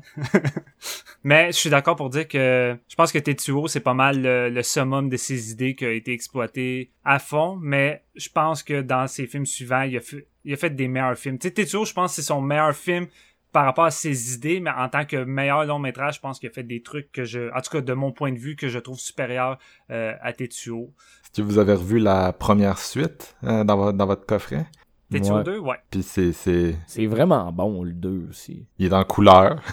Tu l'as-tu déjà vu, toi, Marc? Ouais, ouais. Ouais, ok, ok. Ben c'est ça, tu sais, c'est Tetsuo en couleur, puis c'est Tetsuo peut-être avec... euh, Déjà que je trouvais que le premier avait pas forcément de... de, de su- en, en fait, ce que j'aime beaucoup du premier, c'est son côté non linéaire. Tu sais, c'est- c'est très bordélique, il n'y a pas de structure stable. Puis avec Tetsuo 2, on dirait qu'il a voulu euh, refaire un peu la même chose, mais avec une structure plus linéaire. Tu sais, directrice, l'histoire est beaucoup plus facile à suivre, les personnages aussi sont beaucoup plus faciles à suivre. Puis euh, je, je trouve que c'est c'est moins bon que le premier Tetsuo, mais euh, ça compense avec une dernière demi-heure complètement folle. Euh, Tu sais, euh, comme je disais là, en termes d'effets spéciaux puis de de vouloir euh, faire un genre de truc de super-héros complètement over the top à la steampunk avec des bras de gun qui tirent partout. Là. Euh, tu sais, je trouve que c'est satisfaisant d'un point de vue. Là, c'est super divertissant, mais tu sais. J'avais, j'avais été un petit peu déçu à l'époque quand je l'avais vu, euh, malgré qu'on retrouve un peu la même frénésie, ces choses-là. Mais en le revoyant, j'ai beaucoup apprécié sa, son atmosphère un peu paranoïaque de la première demi-heure. Tu sais, les espèces de méchants. Tu sais, t'as la Ouais. petite famille avec l'enfant qui se promène dans le magasin, puis les méchants le suivent, puis ils sortent de nulle part, ils partent avec l'enfant, puis on dirait que personne alentour remarque ça. Tu sais, comme un cauchemar encore une fois. Puis à toutes les fois qu'ils récupèrent l'enfant, puis qu'ils essaient de reprendre une vie, puis de s'en aller, ces gars-là réapparaissent de nulle part puis t'as vraiment le feeling qu'ils sont pas dans une réalité. Fait tu il y a un côté très euh, encore une fois très cauchemardesque plus appuyé par son, son atmosphère dans le 2 que j'ai vraiment aimé. Mais tu sais oui c'est c'est une suite que je trouve quand même en dessous du, du, premier. Puis le troisième euh, qui est pas dans le coffret c'est pour moi c'est sans doute le pire film de Tsukamoto parce que c'est un Tetsuo euh, tourné en anglais avec des acteurs japonais qui sont pas habitués en anglais puis c'est c'est pas, pas très bon, là. C'est très. Euh, c'est fait beaucoup plus loin dans le temps aussi, là, tandis que le deuxième, je pense que c'est trois ou quatre ans après l'original. Ça essaie d'être plus accessible pour un public euh, américain qui est pas habitué de voir du Tsukamoto, I guess. Puis c'est pas tant bon. Ouais, c'est pas mal le seul mauvais film de lui que j'ai vu, là, personnellement. Le troisième. Ouais, moi aussi. Toi, JF, la suite, t'as aimé ça? Le 2, oui, j'ai bien aimé, man. J'ai aimé le style aussi. Euh, je suis d'accord avec Steven sur le fait que c'est pas. ça top pas le premier, mais c'est. C'est intéressant de voir tout comme ces effets-là en couleur, les teintes quand même qu'il a choisi en frais de photographie aussi, c'est super, euh, super le fun. Euh, c'est une bonne ride. C'est un peu plus long, honnêtement. J'aurais, il y a, y a, certains endroits où tu peux couper au hein? milieu, tu sais. Euh, j'aurais peut-être pris euh, la même durée que le premier, mais ça reste vraiment divertissant puis euh, très le fun. Ouais, puis tu sais, pour les fans de Revenge Movie, vous pouvez prendre le film juste pour ça, admettons, puis tu sais, c'est un des Revenge Movies les plus what the fuck que vous aurez vu dans votre vie. Fait que juste pour ça, ça vaut la peine. ouais. Euh, ok, je pense qu'on va y aller avec vos notes. Jeff, ta note Moi, je joue avec le 5, man. Malade. Wow. pas le choix. Malade. Ouais. Steven. Moi, c'est un solide 4.5 sur 5. Euh, c'est très épuisant comme film, mais j'ai toujours du plaisir à le revoir. Je, sais qu'il y a des gens qui, un visionnement, sont corrects pour la vie. Moi, je sais pas, je suis peut-être masochiste, euh, j'aime peut-être ça me faire crier les oreilles puis me faire agresser visuellement, mais je prends mon pied à chaque fois puis j'aime juste, j'adhère juste au style puis aux thématiques de ce réalisateur-là. Fait que c'est surtout que je connecte avec lui, mais c'est ça. Euh, c'est vraiment une œuvre fort dans sa filmographie. Peut-être pas son film le plus maîtrisé, mais comme souvent d'un réalisateur, c'est son premier film, c'est sans doute son plus énergique puis son plus euh, original pratiquement. Moi, ça aussi, c'est un 4.5. Six ans avant, avant ce film-là, il y avait Cronenberg qui disait, euh, qui parlait de la nouvelle chair. Ben, la nouvelle chair, elle est en maudit dans, dans Tetsuo. Il prend l'idée puis il part avec.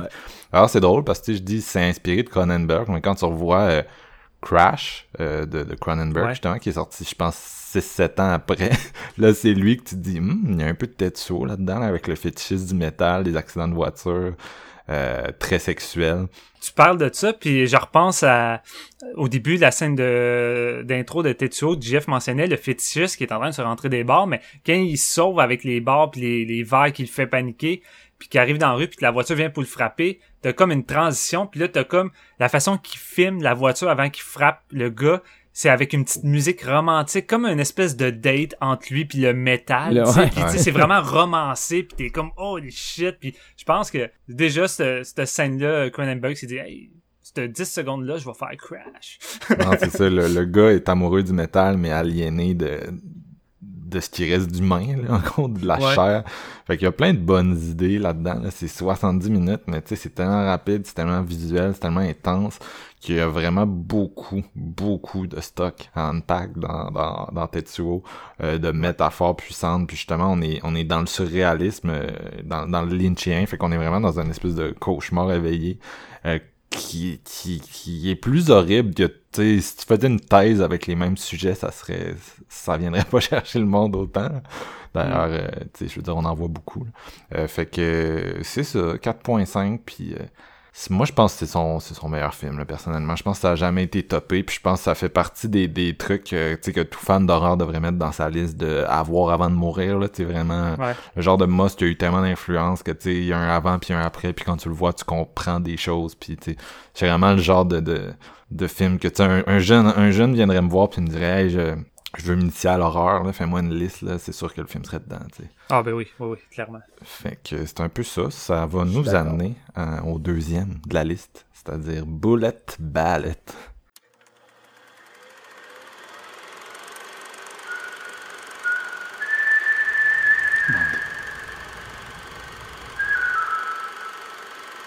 Nande.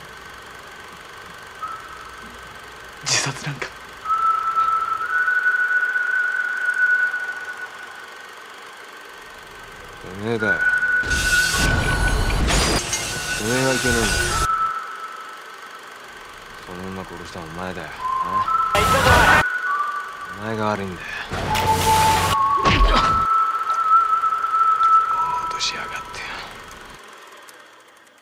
Donc, on enchaîne avec Bullet Ballet, sorti en 1998, une dizaine d'années après Tetsuo.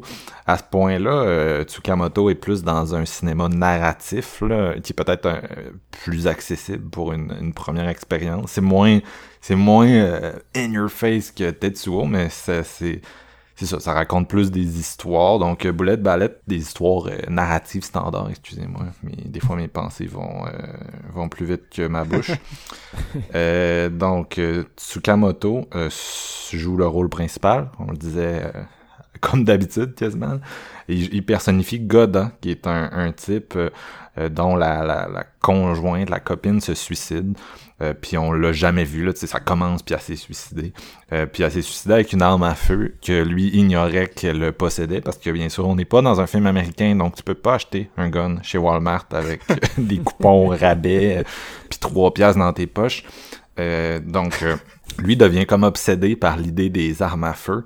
Euh, puis il essaie d'en acquérir une de différentes façons, ça marche pas. Finalement, il va s'en, va s'en construire une à partir de pièces de métal. Ouh, on reste dans le. Ouais. Écoute, écoutez, le, le coffret s'appelle Solid Metal Nightmares. Fait que quand on parlait de, de, de préoccupations euh, qui restent dans à travers la filmographie, en voilà. Euh, fait que c'est ça, il se retrouve avec euh, une arme à feu qui sur mesure, là, qui s'est faite lui-même. Puis euh, il, il en s'ensuit une espèce de, de, de, de taxi driver. Là, je trouve c'est un film qui s'inspire beaucoup, selon moi, de Taxi Driver de Scorsese. Où, tu sais, c'est- c'est- le, le fusil devient un peu une extension de lui-même, puis c'est une espèce d'exploration euh, de lui, mais il va rencontrer comme une, une gang de petits thugs euh, qui ont comme la moitié de son âge, dont une femme euh, fatale, un peu classique du film noir, là, dont il- euh, pour laquelle il va ressentir une attraction, puis il va graviter autour des thugs, puis il va avoir de la violence. Je sais pas. Est-ce que vous trouvez que c'est un bon résumé Ouais, ou vous ajoutez Ouais, quelque c'est vrai, chose? ouais. Donc c'est ça, ça, ça s'inspire beaucoup du, du, du film noir, euh, qui- qui est un courant post-deuxième guerre mondiale.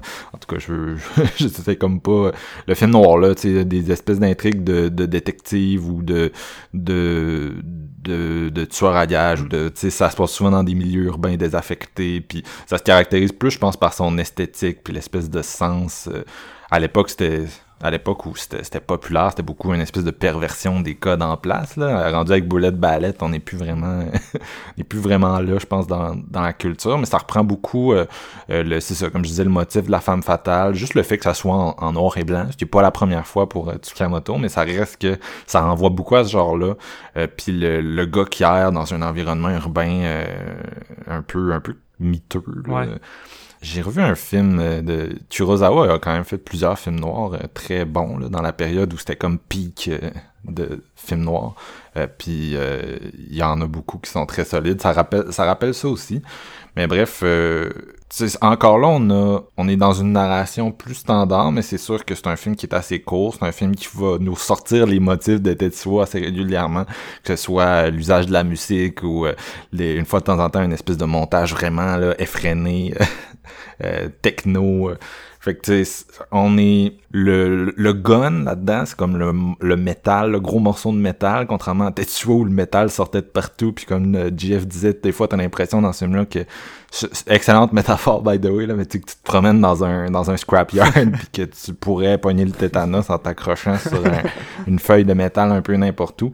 Là dans Boulette Ballet, on est vraiment plus euh, c'est ça, c'est le gun mais le gun il est comme c'est une extension de soi là, un peu à la à la, à la Tetsuo. Puis il y, a une, y a une longue réflexion sur la violence. Il y a, comme d'habitude dans les films de Tsukamoto, une espèce de dégradation psychologique graduelle euh, du personnage aliéné, tu sais, qui est, qui est vraiment... Je pense que c'est un de ses motifs, euh, ses motifs principaux, là. Tu sais, c'est quelqu'un, quand tu penses à lui, c'est quoi les mots qui te viennent en tête? C'est oui, tu sais, body horror à fond.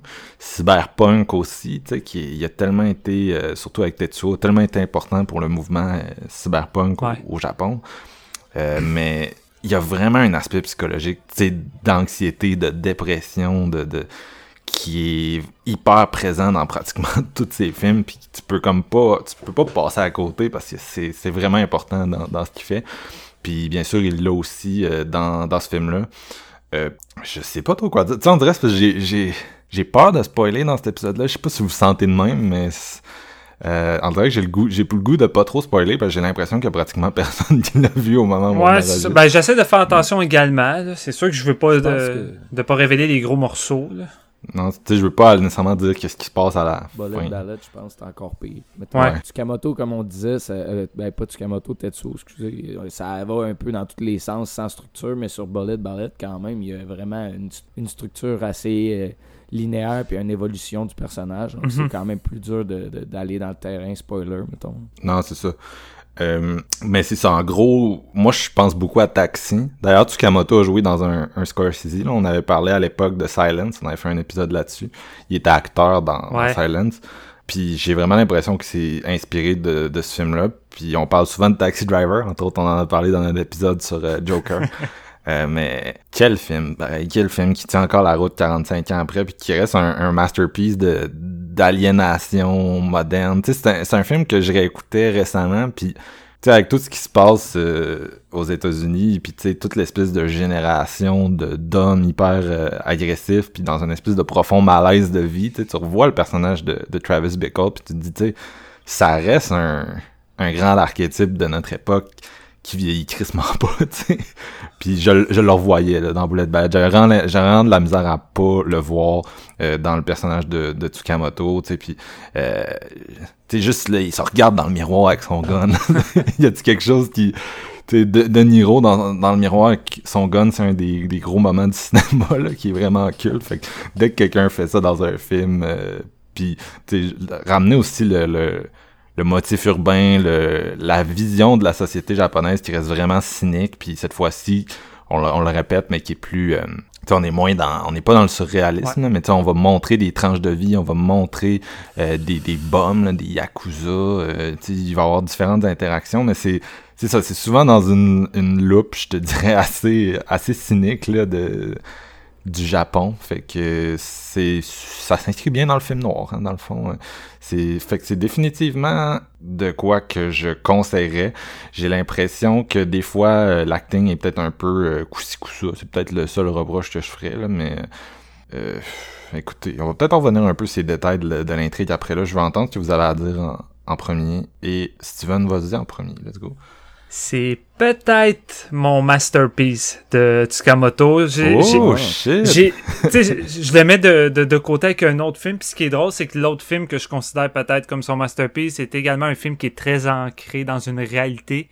Euh, tu sais, Bullet Ballet, c'est pas mal le film qui a brisé un peu sa barrière où qu'on était tout le temps dans du film science-fiction slash horreur surréaliste. Celui-ci, il est vraiment ancré dans quelque chose de beaucoup plus réaliste. Comme tu l'as dit, Marc, Ben, un, un film très euh, très noir, film noir euh, qui rappelle beaucoup des trucs de détective. C'est peut-être ça qui m'a charmé, mais un des points euh, forts de Tsukamoto et un de ses thèmes assez récurrents qu'on n'a pas mentionné vraiment dans Tetsuo, c'est que il aime beaucoup explorer la relation euh, des gens avec la ville de Tokyo. Il y a comme vraiment une espèce de relation de couple euh, de ces films qui traitent de ça. Puis tu sais, Bullet Ballet, je pense, en est un où que la façon qu'il filme la ville là-dedans, là, c'est pratiquement comme une pratiquement comme euh, une histoire de longue date historique avec les gens Ouais. de cette ville-là. Il y a vraiment une histoire qui est racontée à travers les plans de la ville. Puis j'aimais tellement cette atmosphère-là avec le, noir et blanc qui est une de ses plus belles photographies dans celui-là. Là, c'est vraiment... Oui, c'est le même genre de noir et blanc que Tetsuo, mais il y a quelque chose d'un peu plus peaufiné ici, je trouve, de beaucoup plus... euh, comme on disait, c'est plus réaliste. Je pense que c'est ça qui fait toute la différence. Et euh, ce que j'ai trouvé le plus intéressant dans celui-là, c'est non seulement euh, c'est le, le premier film que j'avais vu de, de Tsukamoto que je le voyais jouer en tant qu'acteur, puis que je l'ai vraiment, je l'ai vraiment aimé là-dedans, mais c'est aussi un film qui va focu- focuser beaucoup sur la jeunesse. Euh, ça a une grosse importance dans ce film-là parce que Tsukamoto, il y a autant une vision cynique de, des, des businessmen qu'il y en a d'une jeunesse qui tente de rentrer dans un moule dans un moule que tout le monde semble aller dans Tokyo, mais que c'est quelque chose de difficile, c'est pas tout le monde qui a des mains tendues, puis c'est pas tous les jeunes qui ont envie de rentrer euh, justement dans cette espèce de truc machinal là où que tu deviens pratiquement un robot. Puis le seul moyen de s'exprimer ou de trouver un moyen de sortir de ça, c'est pratiquement aller euh, dans une espèce d'autodestruction euh, puis de détruire tout ce qui les entoure, ce qui les entoure parce que c'est le seul moyen de retrouver un semblant d'humanité ou de, de retrouver un, moyen, un, un sentiment de vivre, alors que tu regardes la vie de Goda, qui est le personnage adulte qu'on suit dans le film, lui, il est très ancré dans ce mode-là. C'est devenu machinal. Lui, tout est correct parce qu'il est juste dans une routine. Pour lui, tout va bien. Ouais. C'est pour ça que du jour au lendemain, quand il va se rendre compte que sa femme s'est suicidée, il va être, son monde vient d'être détruit parce qu'il comprend pas les raisons pour lui. Tout est parfait. Il y a aucune raison pour que tout ça soit arrivé. Mais en même temps, c'est l'aspect déclencheur qui va le faire revenir un peu sur terre, puis qu'en plus, Ouais. euh, quand il va, quand il va un peu côtoyer de plus en plus ces jeunes-là qui font juste le battre à chaque fois, puis justement la femme fatale qui va la battre, mais c'est cette violence-là, en même temps, qui va le, le faire sentir plus vivant que jamais, puis qui va le pousser à une certaine réflexion, qui va le ramener vers une genre de pratiquement une genre de rédemption, tu sais, euh, il va essayer beaucoup de mettre l'emphase sur cette jeune fille-là qui, qui a peur de rien, qui est tout le temps qui est tout le temps à bras ouverts à accepter son destin de mourir parce qu'elle elle veut juste comme elle est plus capable de cette vie-là, elle est plus capable d'être dans cette espèce de, de grosse machine ville-là qui, qui semble pas d'avoir d'échappatoire. Fait que c'est pour ça qu'il y a toutes les fois que c'est, c'est genre de chum punk la pousse à des défis, genre se tenir sur le coin de, de, de- d'un train qui passe, ben elle s'en fout, elle le fait, puis elle est sur le bord de mourir pratiquement parce qu'elle embrasse la mort, elle, elle veut juste s'éloigner de la vie, elle a plus envie de vivre. Fait qu'on a comme C'est de Matrix, Ouais, c'est ça, c'est le Matrix. puis on se retrouve avec deux personnages de on se retrouve avec deux personnages de différents âges qui sont rendus pratiquement au même point, qui vont se rejoindre. Et je trouve ça vraiment, je trouve ça puissant. Puis j'aime ça comment c'est c'est décrété là-dedans, vraiment d'un point de vue très noir, très cynique, parce que tu vois la vie de Goda, puis tu vois, c'est la preuve que même si tu réussis à rentrer dans le moule, ben ta vie est pas plus mieux, ta vie est pas plus parfaite, puis t'es pas Ouais. heureux pour autant. Puis malheureusement, à Tokyo, c'est très ancré dans, dans ce gros moule-là. Ouais. Puis euh, j'ai beaucoup aimé euh, le, le traitement, encore une fois, du métal dans celui-là. Tu sais, oui, c'est c'est moins euh, moins in your face dans le sens que c'est pas constamment présent le métal comme dans un Tetsuo mais euh, c'est de voir cette espèce d'obsession que Godov va éprouver à trouver à trouver cette arme à feu là ce petit bout de métal là tu sais c'est quelque chose qui tient dans sa main mais qui rush tellement à trouver qui, que- qui est vraiment difficile puis que dès qu'il a ça dans ses mains il a l'impression pr- pratiquement de détenir la bombe nucléaire qui peut absolument Ouais. tout détruire tu sais les- l'espèce de symbolisme des avec ça, là. montages vraiment intenses. Ouais, les montages intenses dans sa salle de bain quand il essaye ce gun-là. Euh, wow, c'est c'est vraiment puissant la façon que Tsukamoto. Tu vois que il a pas perdu sa rage dans ce film-là, mais ce que j'aime le plus, puis pour moi, c'est pour ça que je trouve que c'est pratiquement son masterpiece pour moi, c'est que il arrive avec une histoire plus linéaire, mais c'est surtout que il adapte sa rage vers quelque chose de plus posé, de plus euh, subtil, c'est moins in your face. Je, trouve que c'est genre, c'est comme un gros monstre euh, qu'au début il était incontrôlable, puis que maintenant il arrive à se contrôler sans perdre justement l'aspect très féroce qui est en dedans de lui. Puis tu sais, Boulette Ballette contient encore la force euh, qu'il y avait dans, dans, dans Tetsuo. C'est juste que je trouve que là, il maîtrise de façon un peu plus euh, en dessous, plus subtile. Et habituellement, dans les films de Tsukamoto, c'est rare que ça finit bien. C'est pas pour vous euh, spoiler, vraiment pas, mais c'est souvent cynique, sans espoir. On est foutu, notre humanité va disparaître. Ouais. Et ici, on n'est pas loin euh, de, de Wong Kar-wai. Et la scène finale, elle me fait verser une larme à chaque fois. C'est une des plus belles scènes finales que j'ai eu la chance de voir dans un film japonais. Puis je suis certain que Wong Kar-wai doit être fier de, ce, de ça, là, parce que c'est Je voulais pas trop en Ouais. parler, mais ouais, vraiment solide. elle est vraiment solide. Puis, tu sais, en le revoyant là, je- c'était peut-être la troisième fois que je le voyais. Je l'écoutais. Puis quand le film est arrivé au générique après cette scène-là, j'ai comme fait fuck off, man. C'est mon, je pense que c'est vraiment mon film préféré de Tsukamoto. Pour moi, j'aime tout de ce film-là. J'ai pratiquement rien à, enlever. Oui, on pourrait peut-être sticker sur l'acting de certains qui zigzaguent un peu, mais moi, je le vois pas parce que je, trouve qu'il filme ça tellement avec un côté naturel et à la, à limite proche du documentaire que j'ai juste pratiquement l'impression de voir des vrais personnages qui sont en train de, de, de se faire filmer dans un documentaire de leur vie de tous les jours, qui essayent de s'en sortir ou pas s'en sortir. Fait que je trouve que ça fait juste peut-être rajouter une touche de réalisme que Tsukamoto essaie de beaucoup ancrer avec ce film-là, que, que pour moi ça a été un gros changement pour lui. Euh, puis je trouve que c'est un changement qui a été pour le mieux. Je sais qu'il y en a plusieurs que après ce film-là, ils ont ils ont pas connecté parce qu'ils préféraient son côté plus féroce, plus in your face, moins ancré dans une réalité. C'est comprenable. Moi, ça donne que j'ai crissement connecté, puis j'aime ce tourneur-là qui va, qui va reprendre avec d'autres films plus tard, comme euh, Ko- Kotoko, Koyoko? C'est quoi? Koyoto? Kotoko. Kotoko. Kotoko. Attends, dis-les. Euh, non, c'est parce que là, tu me fais douter. C'est Je pense que Kotoko. c'est Kotoko. Kotoko, c'est ça. Ouais. Euh, qui, qui était un autre film de même qui est très ancré dans une réalité, mais qu'on se, re- on se retrouve pareil avec des, des séquences Ouais. cauchemardesques. Mais ce film-là, d'un point de vue dramatique, c'est de la puissance en bord avec de l'acting qui est, qui est top notch. Pour moi, c'est pas mal Ouais. ce qui est égal à Bullet Ballet euh, en termes de masterpiece. Là, j'ai... C'est le meilleur acting. Ah. C'est le meilleur acting de Tsukamoto, je trouve. Puis c'est parce que euh, je me souviens pas de son nom, mais c'est l'actrice principale, là, celle qui joue le personnage de Kotoko. C'est ça, c'est une chanteuse euh, pop. Là, je pense que. Je sais pas si elle était dans le- la culture des idols, là, mais Ouais. je, je la connais pas assez. Là, mais en tout cas, c'est ça. Fait que elle tient le rôle central du film, puis elle a participé à l'écriture, puis elle est Ah, tellement bonne. En termes d'acting, c'est ce que j'ai vu de mieux dans, dans un film de, de, de Tsukamoto. Que je trouve qu'elle drive même lui vers le haut. Ah ouais, ouais, tu sais. vraiment, Euh, il- vraiment. Il, donne de quoi de meilleur que d'habitude, Puis- puis, elle est comme juste... Écoute, C'est hot, là, c'est hot ce Puis t'as, parmi... ah, sérieusement, t'as parmi les séquences cauchemardesques les plus marquantes que j'ai vues. là. Tu sais, Il y, il y a une séquence avec un enfant que euh, je suis plus capable d'enlever l'image de ma tête. C'est hardcore euh, as fuck. Mais tu sais, pas juste pour ah, gars, on va, on va te faire de quoi de hardcore parce que ça va être choquant puis les gens vont en parler. Non, tu sais, Tsukamoto fait pas ça pour rien. Vraiment, il y a un but précis puis il frappe fort avec ce film-là. Mais c'est ça. Pour revenir à la Bullet Ballet, pour moi, j'adore ce film-là. Juste la, première demi-heure qui est vraiment axée juste sur son personnage qui est à la recherche d'un gun. Asti que c'est intriguant, c'est fascinant. Il fait juste enchaîner les péripéties, il se fait fourrer. Puis t'es comme tabarouette, man. Contrairement aux États-Unis, là, c'est impossible de trouver un gun là-bas. Fait que tu sais, c'est pas pour rien que tout le monde se fait stabber à coups de couteau parce que les guns, là, c'est c'est pas tant facile Ouais. si t'as envie d'en trouver un pour euh, te venger ou te suicider, peu importe. Fait que Non, c'est, ça. t'as vraiment, sur une île, genre. Ouais, c'est ça. t'as, t'as comme vraiment une idée de, de qu'est-ce que ça a l'air d'essayer de trouver un, un gun à Tokyo. Puis après ça, ben évidemment, on part plus dans le, le côté un peu plus existentiel, mais moi, c'est, c'est ça, c'est sa petite touche film noir puis son petit côté un peu plus euh, Walk- euh, Wong Kar Wai qui m'a comme charmé au bout puis que j'ai trouvé vraiment maîtrisé. Fait que pour moi, c'est pas mal un gros moss, là. Il y a beaucoup d'existentialisme dans le film noir en général. Ouais, déjà, ouais. C'est tout le temps, ils ont utilisé des codes de, de films qui pognaient à l'époque, tu sais, de, de, de détectives ou de gangsters, mais Mhm. c'est pour driver, euh, driver des sentiments humains assez puissants. C'était vraiment... C'est un genre que, je pense, a gagné son grade comme plus tard. On dirait que les gens l'ont vu, les ont vus pour ce que c'était plus tard dans l'histoire du cinéma. Les, Ouais. Ils sont revenus vers ces films-là, un peu comme les westerns, I guess. Là Mhm.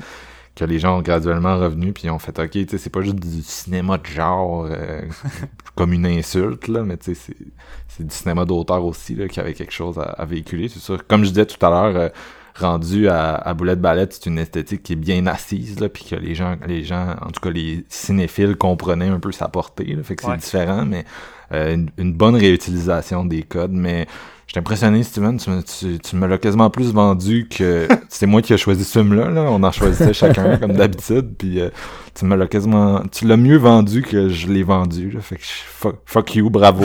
non, mais je vais être honnête, quand j'ai terminé le film, après, j'ai comme fait, Asti d'épais, pourquoi t'as pas pris ce film-là? Euh, Parce que je, je, je- moi j'hésitais entre lui puis Kotoko que tu viens de parler. Là, Ouais. que, que- fait que ça aurait peut-être donné un épisode différent. Oh non, c'est sûr. La porte est pas fermée pour peut-être faire un épisode 2 si jamais les gens euh, sont partants. Ouais, ouais. On dit tout le temps ça. Ouais, c'est vrai.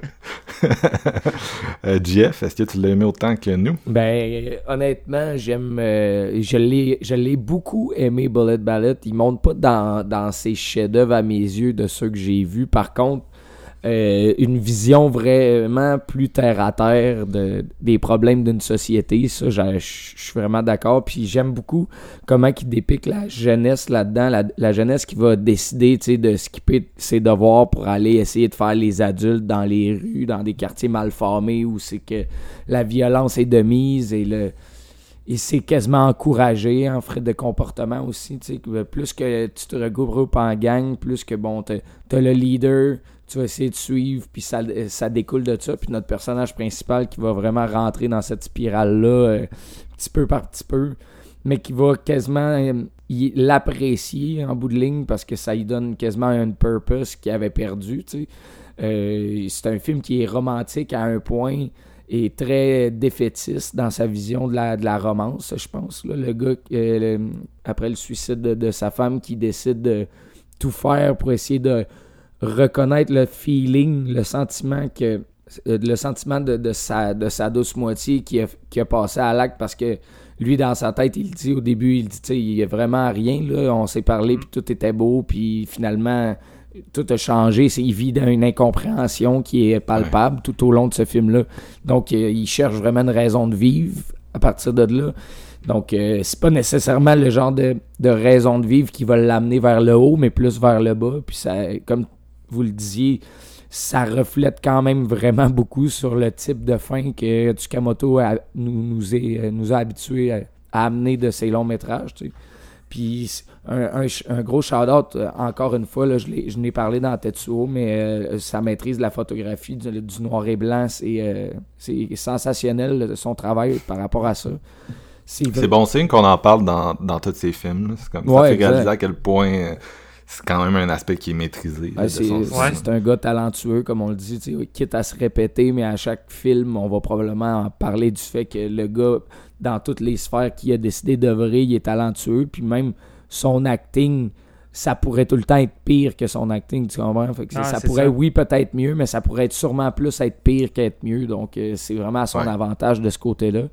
Euh, je trouve aussi que c'est un film que moi j'ai apprécié le côté plus linéaire de l'histoire ça m'a comme un peu plus assis après les grosses rides du début de sa carrière C'est ça, ça fait du bien, on dirait, cette transition-là. ouais c'est euh, c'est vraiment j'ai eu un bon feeling par rapport à ça Euh, j'ai Mais, euh, excuse-moi, mais vous trouvez pas que Tokyo Fist, c'est un peu le début, non? Du, c'est plus linéaire. Ah oui, Tokyo Fist, c'est c'est plus linéaire, mais ça l'est crissement moins que, que Bullet Ballet. Puis je trouve qu'on en retrouve Ouais. encore le côté très agressant dans, dans Tokyo Fist. Tu sais, je dis ag- agressant, mais c'est pas un défaut pour moi. là. C'est juste vraiment d'un point de vue visuel. là. Je trouve que il y a encore beaucoup de Tetsuo dans le visuel dans Mm. Tokyo Fist, tan- tandis que dans Bullet Ballet, on dirait qu'il s'est dit je pense qu'après Tokyo Fist, j'ai fait le tour, puis au lieu de tomber dans une redondance, je veux essayer d'aller ailleurs avec ça. Ouais. Puis je pense que c'était tout à son honneur de. c'est de un ça. avantage parce que justement il y a vraiment beaucoup de réalisateurs qui restent euh, euh, stigmatisés dans leur euh,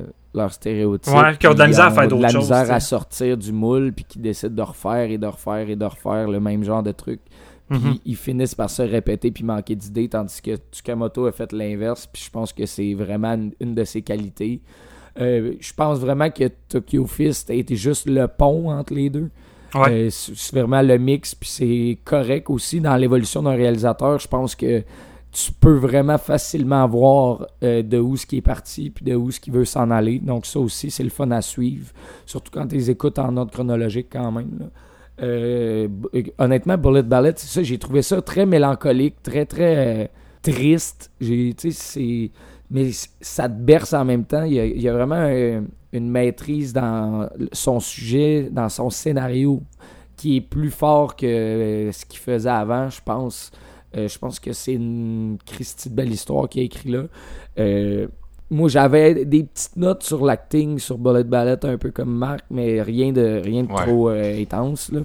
Euh, par, Non, non, c'est pas too bad non plus. par contre, si, mettons, on- je prends ce que vous disiez sur Kotoko, tu mets, tu mets l'acting de Kotoko dans Bullet Ballet, puis je pense que tu as vraiment euh, le son chef-d'œuvre, à mon opinion, à moi. tu sais.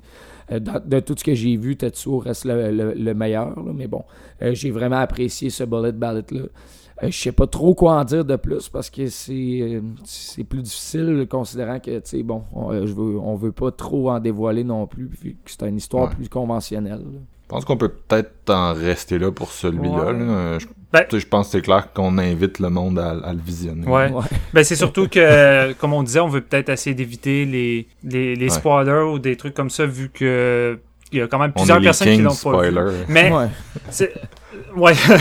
On se Mais- le fait dire en plus. Mais par contre, je vais, je vais tout de suite le dire, là, pour ceux qui sont vraiment intéressés à découvrir euh, une couple de ces films, dont celui-ci, euh, puis que, euh, je sais pas, vous voulez peut-être pas forcément payer le coffret, même si on vous invite grandement, là, parce que ça vaut vraiment la peine.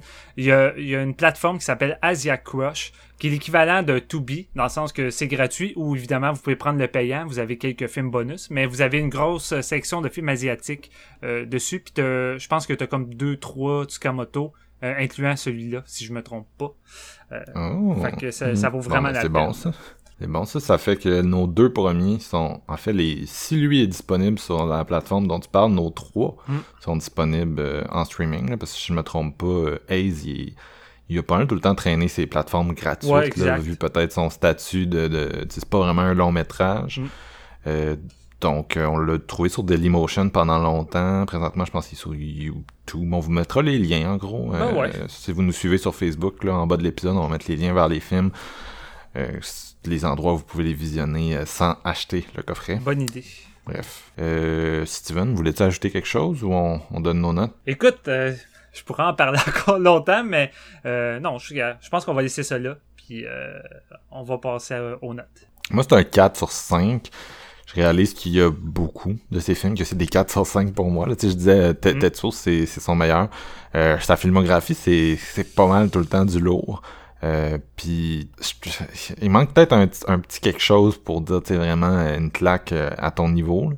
Même si j'ai adoré la façon dont t'en parlais. là. C'est Ouais. c'est toujours ça qu'on veut dans des dans des épisodes comme ça, là, tu sais, qui est vraiment... là, La passion. quelqu'un de fucking passionné d'un d'un réalisateur ou d'un film, là, puis qui, qui, qui va le vendre. Ben, va le vendre. C'est surtout de- dans le contexte de, de, de redécouvrir tout ça dans un marathon. Je pense que c'est c'est tout à son honneur. Je pense que c'est pour ça que je j'invite autant les gens à acheter le coffret parce que c'est vraiment c'est vraiment quelque chose de se taper tout le coffret one shot comme un marathon. Puis c'est pas c'est pas redondant. Je veux dire, c'est pas comme un coffret de Friday the 13. là. Vous allez voir, c'est vraiment un réalisateur caméléon en termes de en termes de visuel puis de structure qui va tu sais qui va zigzaguer tout au long du coffret. Fait que vous allez pas euh, Ouais. vous allez pas trouver ça C'est comme un mini coffret Bergman. Ouais, ouais, c'est ça. Ouais. Tu lâches-tu le 5 sur 5?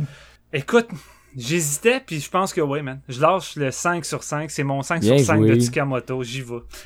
Nice, malade. Puis toi, Jeff? Moi, c'est un 4. Un solide 4. euh. Ah, c'est good pareil. Ben oui, c'est good. C'est vraiment good. Ça- ouais, c'est ça.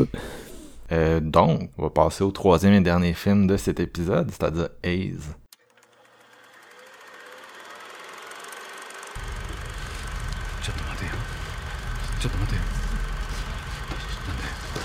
ち 何が起きたんだよえーっとなんだっけ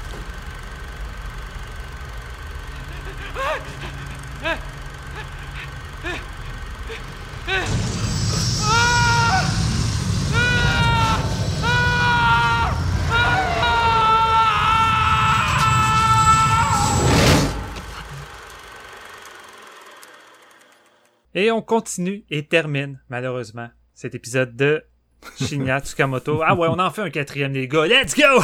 On veut toutes les faire. On veut les toutes dix. les faire. Euh, c'est ça. On y va avec Haze. De, un film de 2005. Je dis film. Au départ, en fait, c'était un court métrage euh, d'à peu près 20, 25 minutes, peut-être ah, peut-être moins, moins que ça. là. Je pense qu'il était plus court que ça. Qui a fait le tour des, fe- des festivals. Puis avant tout, ça devait servir de promotion pour la sortie de la caméra DV. Puis qui d'autre de mieux que Tsukamoto euh, pour essayer de faire une promo de la DV euh, euh, avec son cinéma. Fait qu'il a opté pour euh, un film crissement expérimental. Ça raconte l'histoire d'un homme. C'est assez simpliste. L'homme se réveille au début du film coincé entre deux espèces de gros murs de, de béton dans un endroit complètement étroit. Euh, aucune lumière que regarde de n'importe quel côté. C'est juste du gros noir intense, comme s'il y avait aucune sortie. Puis ça ressemble à une espèce de labyrinthe. Il y a vraiment de la misère à bouger, mais il essaye.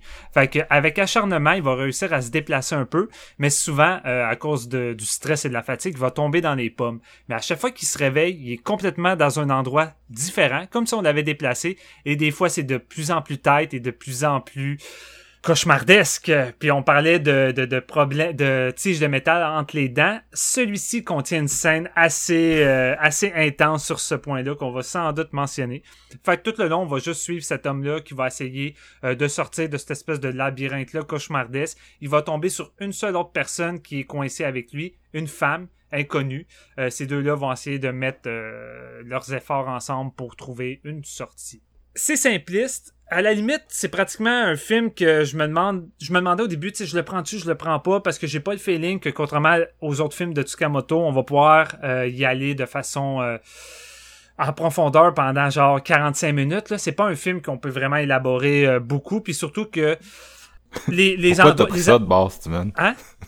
Pourquoi t'as pris ça de bord? Non, ben, ben c'est surtout que en plus, on veut pas vraiment vous spoiler, puis les moments où que on pourrait le plus élaborer, ça serait en lien avec sa finale, mais en tout cas, c'est ça. Puis, euh, pour revenir à la petite histoire, euh, c'est ça, Tsukamoto, lui, finalement, il avait fait une version de, de 50 minutes, qui était pour lui sa version complète, mais tu sais, qu'il avait raccourci pour les festivals. Puis pour lui, la version qu'il préfère, puis qui est vraiment définitive, c'est celle de 50 minutes de Ace. Euh, mais c'est ça. Moi, je l'ai pris parce que je me disais, un, on va s'éterniser tellement sur les deux premiers films que déjà l'épisode va être rendu peut-être à 1h40. Fait que je me dis, on va peut-être y aller avec de quoi qui va être un peu plus court, plus euh, in your face, puis euh, on va terminer ça euh, short and sweet. Mais tu sais, on aurait peut-être été capable finalement avec un autre film.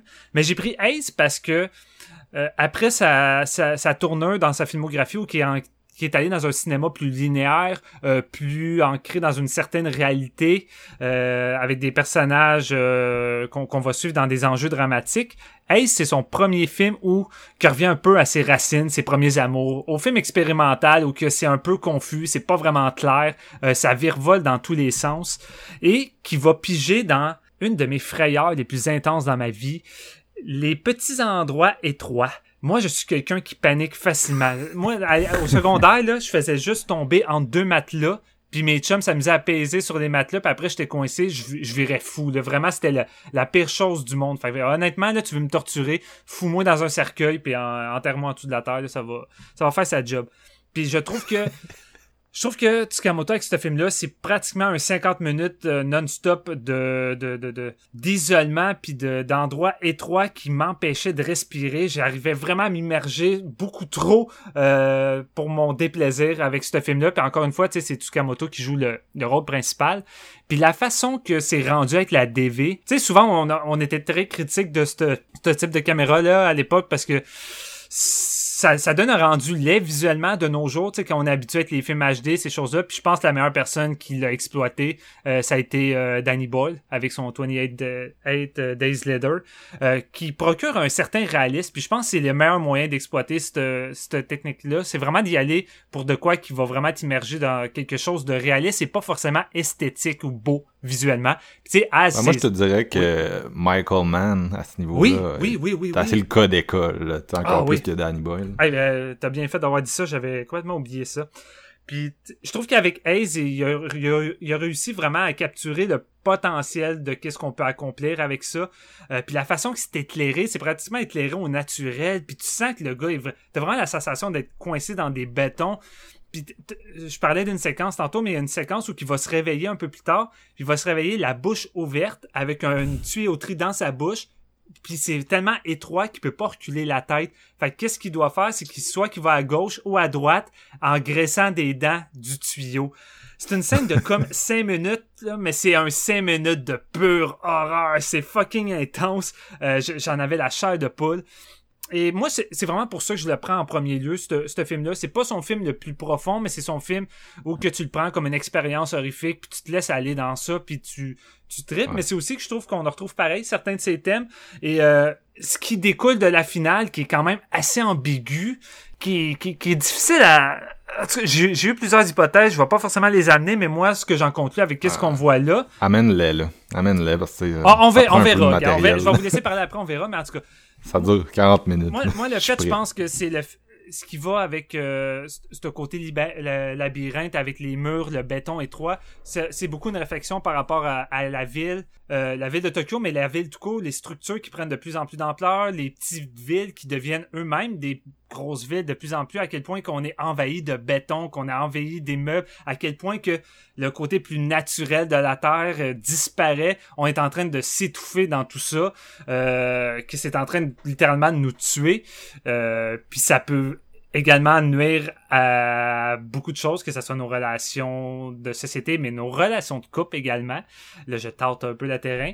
Mais c'est ça. Puis c'est un film qui va dans un côté plus viscéral de cet aspect-là. Puis c'est pour ça que je trouve que c'est quand même assez efficace euh, de, de, de jouer sur euh, les, la, la peur d'être enfermé dans des endroits étroits, alors que, tu sais, quand je m'en vais à Montréal, c'est pratiquement un peu le feeling que j'ai quand je suis dans le centre-ville. Tu sais, c'est pas juste le smog, là. Des fois, j'ai de la misère à respirer, puis j'ai le feeling que c'est juste comme...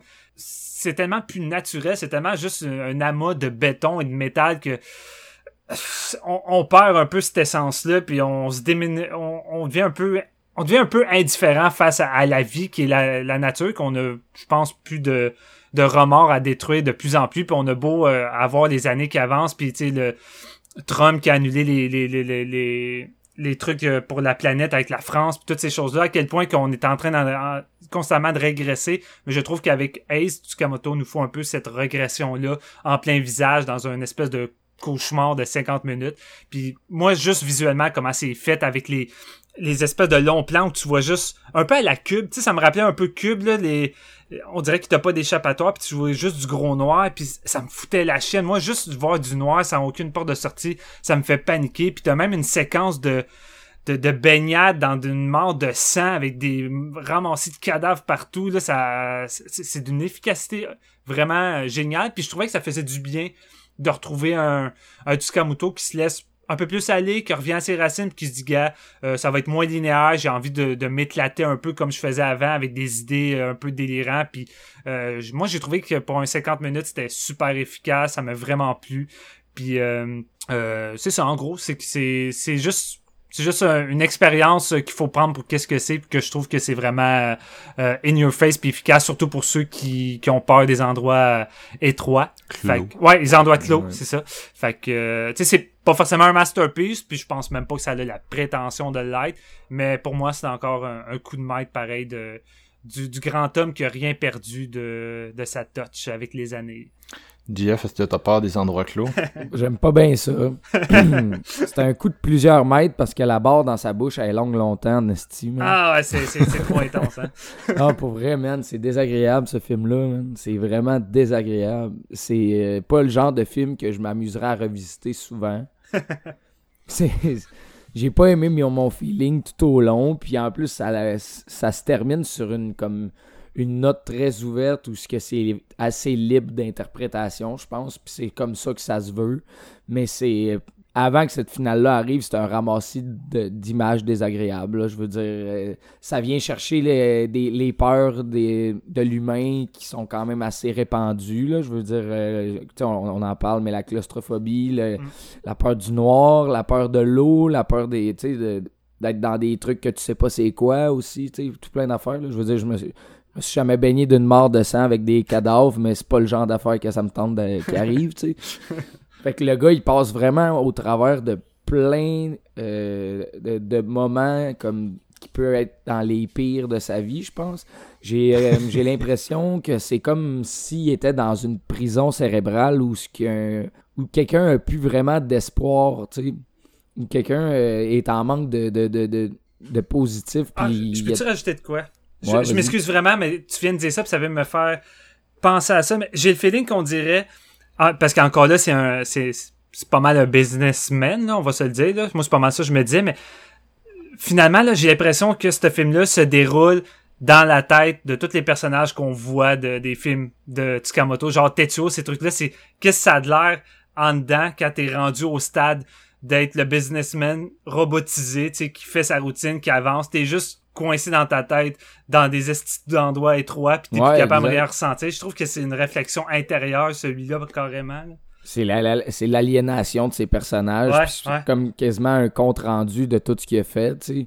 Puis c'est un peu comme ça que je le voyais parce que sinon je peux je peux pas vraiment m'expliquer comment que- que- qu'est-ce que veut amener la finale ou Ouais. le fait que toutes ces scènes là confinées dans le dans le noir, dans le béton, dans la- l'absence de, de lumière, dans l'absence de de, de porte de sortie, si on veut. Je pense juste que c'est vraiment une réflexion sur ce qu'il a fait, à savoir, on s'en va vers quelque chose qui aura pas, qui aura pas de. Le, le point de non-retour est passé, puis on c'est fatal pour nous, tu sais. Mm. C'est un peu ça sur 40 minutes, je pense.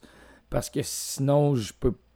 tu sais, tu peux y, tu peux y trouver comme plusieurs significations, mais le, le- le côté littéral de la chose, je pense pas qu'il est, existant. C'est vraiment plus dans la métaphore que tu vas aller retrouver une, ra- une raison Ouais. à tout ça. Mais euh, j'ai pas énormément de trucs à dire sur Ace, à part le fait que c'est crissement désagréable. Comme, comme visuellement. J'ai pas.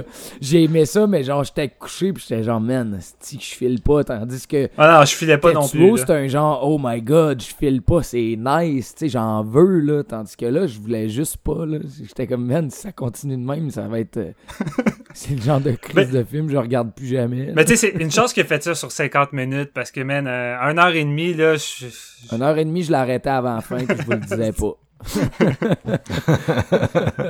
Oh, les gars, c'était bon, c'était bon de Ouais. style, les gars. La ouais. finale, que ça voulait dire, G, ah, je sais pas trop, là, c'était très ouvert. Mais euh, Ouais, euh, moi, c'est ça. Ace, c'est ça, c'est le, le film que je me disais, Chris, euh, c'est quoi, comment on va le gérer dans un épisode, là, Ouais. dans le sens où c'est sûr que si on va pas dans les détails, ça reste que c'est un, un 45 minutes. Euh, moi, j'aime bien les caméras DV, j'aime bien le- l'esthétique found footage, puis j'aime bien les représentations de l'enfer. Vous avez peut-être déjà remarqué si vous me suivez depuis longtemps. Fait que je trouvais ça cool. C'est sûr qu'en même temps, c'est, tu sais, c'est probablement son, comme tu le disais tout à l'heure, c'est un film qui nous ramène beaucoup à Tetsuo. On revient vers une espèce de surréalisme euh, qui est différent dans les expérimentations formelles. C'est ça, avec la DV, avec les couleurs, avec euh, une gestion de la noirceur vraiment. euh, vraiment weird là tu sais de la, de la DV qui filme du noir là, en Ouais. gros là c'est c'est il y y a une esthétique différente aux noirceurs hyper esthétisées euh, hollywoodienne euh, direction photo à 3 millions Roger Deakins euh, sort de tu sais c'est non là on est plus dans une espèce de, de Blair Witch Project un peu là Ouais. cette espèce de noir là euh, je sais pas trop comment décrire là mais tu sais qui est juste plus euh, plus palpable à cause de l'esthétique un peu maison là ça a ses qualités, qui- vraiment. là. non, c'est ça. Tu sais, comme projet euh, esthétique, vous avez un peu décrit la façon dont vous le, vous le lisez, l'espèce de sous-texte Mm. euh, de la- de l'aliénation de la modernité, encore une fois, qui est, vra- qui est définitivement intéressant, puis le l'espèce de sentiment d'être coincé dans une façon d'être, une façon de vivre que, dans laquelle tu peux pas te sortir. C'est assez fascinant, puis je dirais qu'en termes de de- d'horreur, encore une fois, sensitive à la Tetsuo, Yes, good job. bien fait. on ramène un, on ramène un peu les, des idées qu'on voyait dans Tetsuo, mais tu sais, poussé encore plus à, à l'horrifique, puis à, puis c'est que ça reste, ça reste assez brillant, d'arriver à trouver ces espèces d'idées-là de mise en scène assez universelles, tu sais, Ouais. l'espèce de malaise euh, qui réussit à aller chercher, là. Avec Boulette Ballette puis Haze, on est plus dans le black metal, alors que dans d'autres films, on est plus dans, dans, du punk, comme je disais tout à l'heure. Tu là, on est vraiment dans des trucs plus dépressifs, plus oppressants, là, qui s'assoient sur ton chest, puis tu puisses plus respirer. Euh, fait que c'est super bien exécuté. Mais qu'est-ce que j'ai à dire de plus? tu sais? Ouais, ben, c'est pour tu sais, ça qu'on- ça, on peut peut-être aller dans le final, là, parce que tu sais, c'est- c'est... Mais tu sais, encore là, j'ai- j'ai j'ai pas tant envie d'aller dans le final parce que c'est carrément gâcher un peu euh, Ouais. tu sais, le plus que ça allait offrir ou le qu'est-ce que je pourrais dire? Le, le mystère qui entoure un peu toute la première Ouais. partie, tu sais, ça serait vraiment de détruire. Parce que c'est ça, si vous aimez Tetsuo, mettons que là, vous l'avez regardé sur Shudder, vous êtes comme oh yeah, puis là, vous écoutez notre épisode, Ace, c'est une bonne place où aller. C'est un cas de... C'est plus une suite de Tetsuo que les suites de Tetsuo sont des suites de Tetsuo, mettons, formellement, là, parce que, tu sais, c'est- un de ces films... euh, Tu sais, si ce que vous avez aimé de son, de son premier film, c'est le surréalisme, puis ces espèces d'images cauchemardesques-là, euh, oppressantes, ben, c'est dans Ace que vous allez les trouver, là. Fait que je comprends pourquoi Steven, tu l'as pris, puis pourquoi tu, tu, tu lui voues un culte, surtout vu le fait que, que ça vient vraiment te chercher dans des expériences personnelles, tu sais, ça aide, on s'entend. Ouais. Mais euh, non, c'est ça, c'est une... C'est une représentation de l'enfer qui est comme moins ancrée dans une espèce d'imagerie de, de flammes et de... Tu sais, qui est plus, euh, je sais pas, personnel. Ouais, peut-être Un, aussi un, que ça- enf- un enfer qui est comme déjà présent. Tu sais, je veux dire, euh, Non, le, décor est déjà seté ici. On l'a notre enfer. La seule différence, c'est qu'il n'y a pas de feu alentour. Là, mais tu sais, la journée que il y aura plus de lumière, qu'il y aura plus de soleil, qu'il y aura plus rien, puis qu'on va être coincé Ouais. dans nos grosses villes de béton. Laisse-moi dire, mon chum, qu'on va paniquer autant que lui. Là. Non, c'est ça. Tu sais, c'est une esthétique de dépression puis de crise de panique, mais que je trouve vraiment bien exécutée. Un peu comme euh, je parlais de Waves euh, dans l'épisode des tops, là, puis je disais, tu sais, c'est comme une, c'est comme une esthétiser une crise de panique, là, ce qui, est- ce qui semble facile à faire, mais qui est pas si facile à faire, là. euh, tu sais, de, atteindre cette espèce d'intensité-là sensitive, tu sais, c'est rare. On voit pas ça. Quand c'est accompli au cinéma, c'est là que je pense qu'on peut parler de chef-d'œuvre. Fait que c'est sûr que Hayes réussit à aller chercher ces sensations-là, là, ce qui est c'est assez impressionnant. Puis c'était le cas aussi dans euh, tes boulettes ballettes dont on parlait tout à l'heure, la, la relation du gars avec son gun, tu sais, je veux dire, on a tellement vu de films de gun, mais tu sais, l'espèce de sensation de, de, de pouvoir, de Ouais. toutes les émotions qui traversent sa relation avec son gun. C'est pour ça que tu le, le body horror, j'ai l'impression, bien exécuté, un peu à la Cronenberg, c'est tout le temps du body horror qui a une grosse dimension psychologique parce que le corps est très lié à l'esprit dans la vie. Puis si les gens, les gens qui font de, justement de la dépression ou de l'anxiété, euh, ce qui doit être le cas de Tsukamoto, sincèrement, mais les gens qui en font vont voir à quel point ça affecte le corps, au point où des fois tu te dis est-ce que j'ai une maladie, puis là ça amplifie ton anxiété ou ta dépression, parce que ça affecte énormément ton corps, puis cette relation-là du corps à l'esprit est beaucoup euh, représentée là, dans ces films, j'en parlais déjà Ouais. tout à l'heure, mais euh, je le vois encore ici, là, fait que tu sais, c'est un... C'est un enfer, mais c'est un enfer très très palpable, disons. Euh, et ça, même si, tu sais, littéralement, on sera jamais attaché dans un tunnel de 3 pouces avec une barre de métal maintenant, ça arrivera pas. Mais la façon qu'il réussit à le mettre en scène, c'est ça qui est hot, c'est de, de réussir à nous connecter avec cette, expérience-là d'une façon un peu subconsciente que tu te dis, Chris, je le fie. fait que c'est ça qui est hot, là. Puis tu sais, tu le ressens à travers tous ces films que Tsum- Tsukamoto, c'est quelqu'un qui veut pas être dans le mood, puis qui veut rien savoir de tout ça. Puis c'est pour ça qu'il y a un côté très rebelle, tu sais, à son cinéma. Puis Mais c'est nihiliste aussi, tu sais, c'est un... pour ça que je dis black metal, tu sais, c'est une espèce de rébellion, mais très nihiliste. ouais, c'est pas juste un, un gars qui est dans un, un je m'en foutisme joyeux, qu'on peut aussi voir au cinéma des fois, puis qui est le fun aussi, mais tu sais, je pense pas que c'est ça son mindset à lui, non, il justement, il s'en fout pas, tu sais. Puis il, essaye parmi tout ça d'apporter euh, certaines euh, certaines lueurs, certains moyens de s'en sortir. On le voit à travers de certains de ses films qui sont les plus noirs. Tu sais, Euh, tu sais, Kotoko, je trouve que c'est un de ses films les plus difficiles à, à- à visionner. Puis pourtant, la finale laisse pareil un, un petit quelque chose après l'expérience que tu as vécue d'atroce. Fait c'est ça que j'aime de de Tsukamoto, sais, oui, il nous reflète une réalité cynique, mais en même temps, c'est pas un gars qui est juste comme, comme tu dis, qui s'en fout. Il s'en fout Il y a pas, un au travers de tout ça. là. Non, non, c'est Il y a- ça. Il y a une pensée, c'est réfléchi aussi. Ça t'amène une, une vision de la réalité qui est, qui est sienne, mais qui est pas fausse non plus. C'est dans toute la, la- la science-fiction puis la surréalisme qui, qui, peut nous plonger, il y a quand même un fond de vérité tout le temps dans chacun de ces films. Ben, c'est ça l'affaire aussi, tu sais. euh, je- ben, encore là, je sais pas si c'est une conversation qu'on a eu on ou off podcast, chose qui m'arrive souvent, là, mais tu sais, quand tu regardes, par exemple, des films de, de David Lynch, tu sais, que on, on- euh, David Lynch, c'est Lynchien, c'est rendu un terme, alors que, ultimement, tu sais, ce qu'il fait, c'est du surréalisme. Il a pas inventé le surréalisme, une tradition qui existait en peinture, puis dans d'autres arts. Qui est- mais c'est un des surréalistes de cinéma qui est devenu les plus adulés au point où c'est ça, son nom est rendu l'équivalent de l'approche. Mais c'est une des raisons pour lesquelles son approche marche autant par rapport à d'autres qu'on va qualifier de sais, qui sont d'autres surréalistes modernes. C'est que des fois, il y en a qui sont tellement opaques que j'ai l'impression qu'il y a juste une, une portion des gens qui vont être capables d'en sortir quelque chose. Tandis que Lynch, j'ai le feeling qu'une des raisons pour lesquelles il pogne autant, c'est que la majorité des gens vont regarder son brand de surréaliste puis vont retirer un feeling, ce sera pas nécessairement le même, puis c'est Ouais. une des choses pour lesquelles c'est intéressant, mais c'est assez connecté à une espèce d'expérience collective pour que tout le monde euh, ressente les feels qu'il essaie de te faire ressentir, puis j'ai l'impression que c'est ça aussi avec euh, Tsukamoto, là, tu sais, puis c'est- vraiment... C'est là que tu deviens un big shot de, de ce genre-là, là, surréaliste. C'est quand t'es capable d'aller d'aller chercher ça, tu sais, au lieu de juste faire un espèce de truc, tu sais, que oui, c'est intéressant, mais c'est tellement opaque que j'ai pas le feeling que, à part les gens qui ont beaucoup de bonne volonté à ton égard, j'ai pas le feeling que tu vas devenir une espèce de, de, de, de figure de proue culturelle avec ça, tu sais. Puis je pense c'est peut-être pour ça qu'il y a jamais personne qui a détrôné, Tsukamoto puis Cronenberg dans le domaine du body horror, parce que ce sont deux personnes, qui, oui, euh, ils aiment faire de l'horreur, ils nous font des, des, des espèces de cauchemars de corps qui se décomposent ou qui se mélangent, mais que c'est surtout un véhicule euh, pour leur thème puis pour les, leurs, leurs opinions puis les choses qu'ils veulent développer.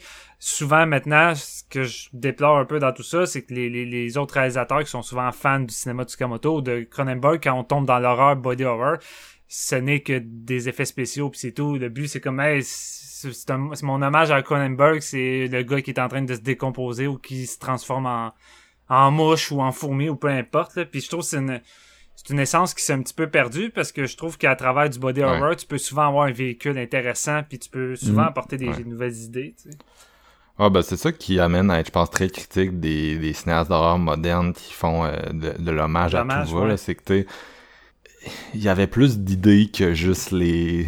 Les Tu sais, effets. le, le monde n'a pas juste passé aux effets puis après à l'histoire. Je pense qu'ils ont passé aux effets après l'histoire puis les thèmes qu'ils cherchaient à aborder. tu sais. Puis Ouais. si tu penses à ça dans, dans le sens inverse, tu sais, si ton premier but, c'est genre, je vais rendre hommage à, mettons, David Cronenberg ou John Carpenter ou whatever, tu penses fucking pas dans la bonne direction. tu sais. Non. Je suis pas mal, je suis pas mal certain qu'on pense au même réalisateur en disant ça. Ouais, mais non, mais moi j'en pense à beaucoup. là, ouais, non, non, il y en a plein, il y en a plein. Oui, oui, ce gars-là. là. D'ailleurs, ce gars-là, ça l'a fucking pas aidé récemment que, tu sais, non seulement ses films sont plates, mais un de ses sets où il y a eu plein d'abus, puis ça a beaucoup fait jaser dans la communauté horrifique, là, au point où ça a amené à l'effondrement de Fangoria puis de Mm. Shockwave, qui était un podcast que j'adorais, Ouais. Puis qu'on a réalisé que, oups, l'animateur depuis toutes ces années était un harceleur euh, en série, là. Tout ça à cause de fucking Ah, VFW de Joe Vegas, qui est de l'estime Euh, c'est un esti pas bon film en partant, là, mais euh, Mm. tu sais, ça, ouais.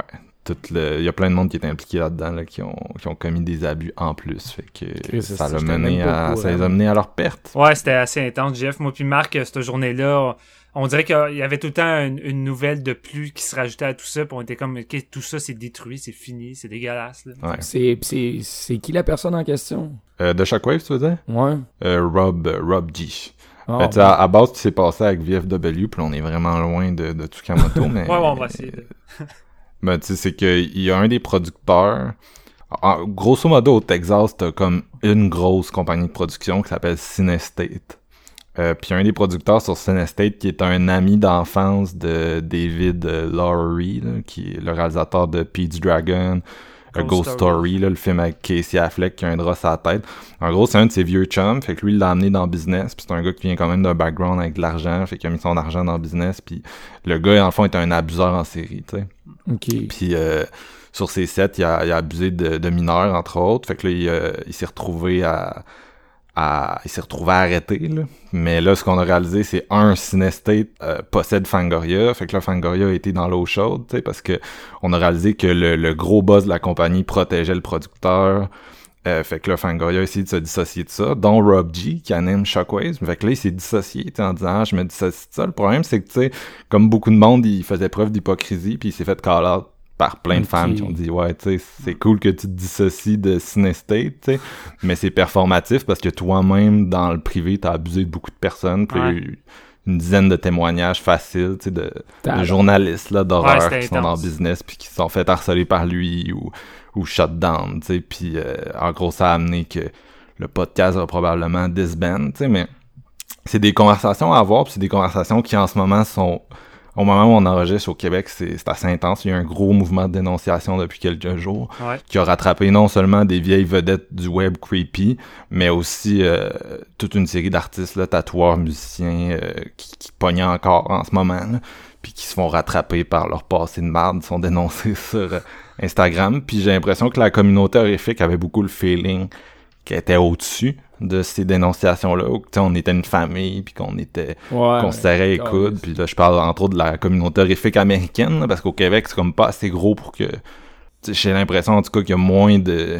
En tout cas, les journalistes de l'horreur, il y a pas personne qui gagne sa vie en parlant d'horreur. Ouais, non, c'est différent un peu, mais tu sais, sur la scène américaine, il y a beaucoup de personnes quand même là, qui sont payées pour... euh, Ouais. pour ça. Puis j'ai l'impression qu'on pensait que c'était comme une grosse famille, mais là, ce qu'on réalise progressivement, c'est qu'il y avait des, des gros creeps. que Pensez-vous que dans ça, le prochain rumor, ils vont en faire mention ou genre? Euh, c'est Fangoria, par contre. Pas- Ouais, mais je sais pas si eux autres, vu qu'ils sont dans le milieu, ils seraient comme prêts à aller de l'avant puis discuter de, de ce genre de trucs-là. Ouais. Ben, j'espère, tu sais. Rumeurs qui sont pas au-dessus de ça, là, entre autres, euh, euh, c'est quoi son nom, Yovanka, je pense, qui à l'époque travaillait pour eux, là, qui, grosso modo, s'est fait un peu, a quitté Rumorg à cause de harcèlement, là. Fait que, tu sais, j'ai le feeling que, j'ai le feeling que c'est un peu partout dans cette business-là, malheureusement, mais c'est sûr que fou.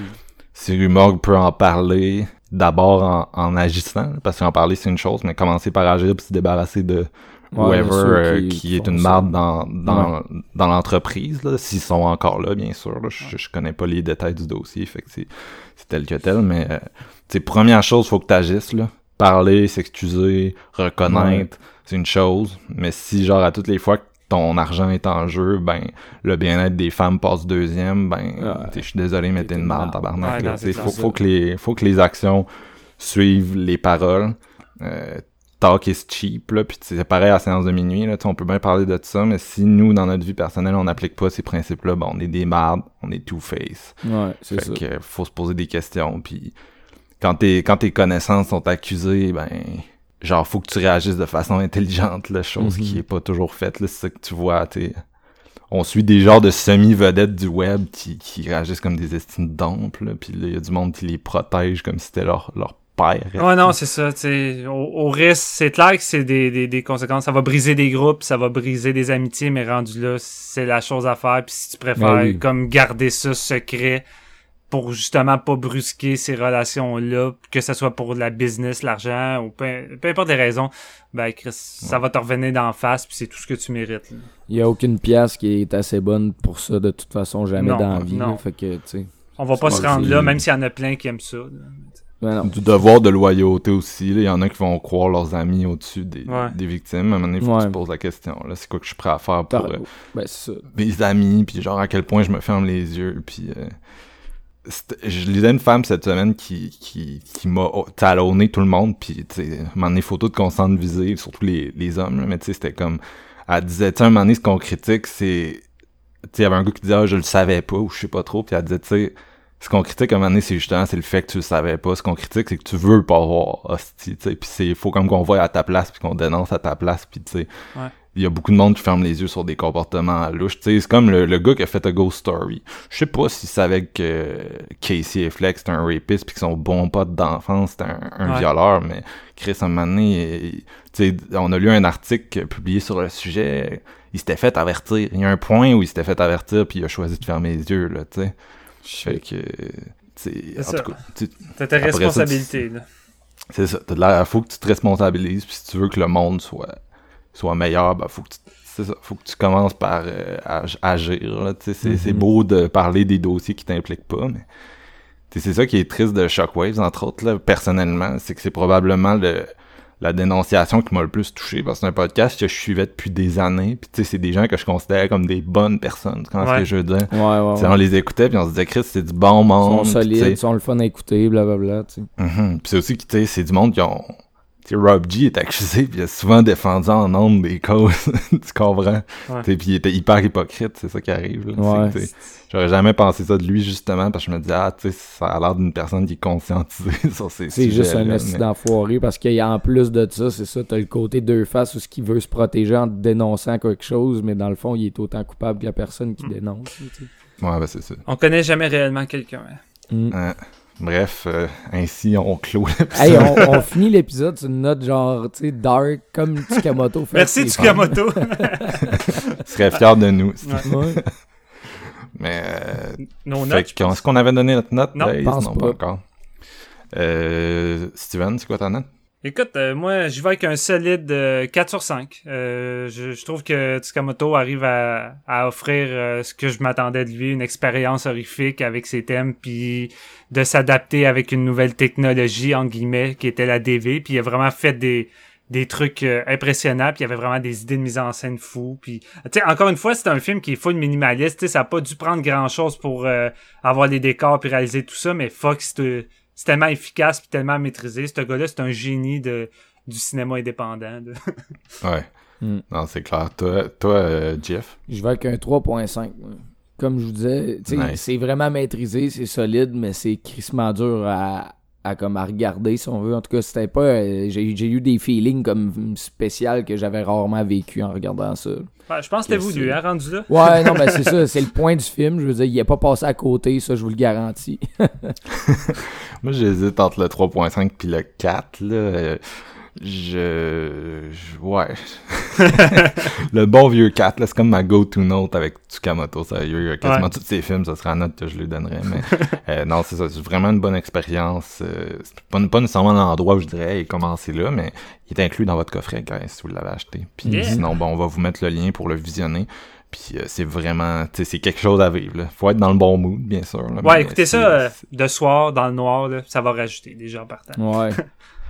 Yes, fait que ça met fin à ce, ce- cet épisode de Tsukamoto qu'on voulait vraiment beaucoup faire. On a réussi à le faire, man. Je suis content.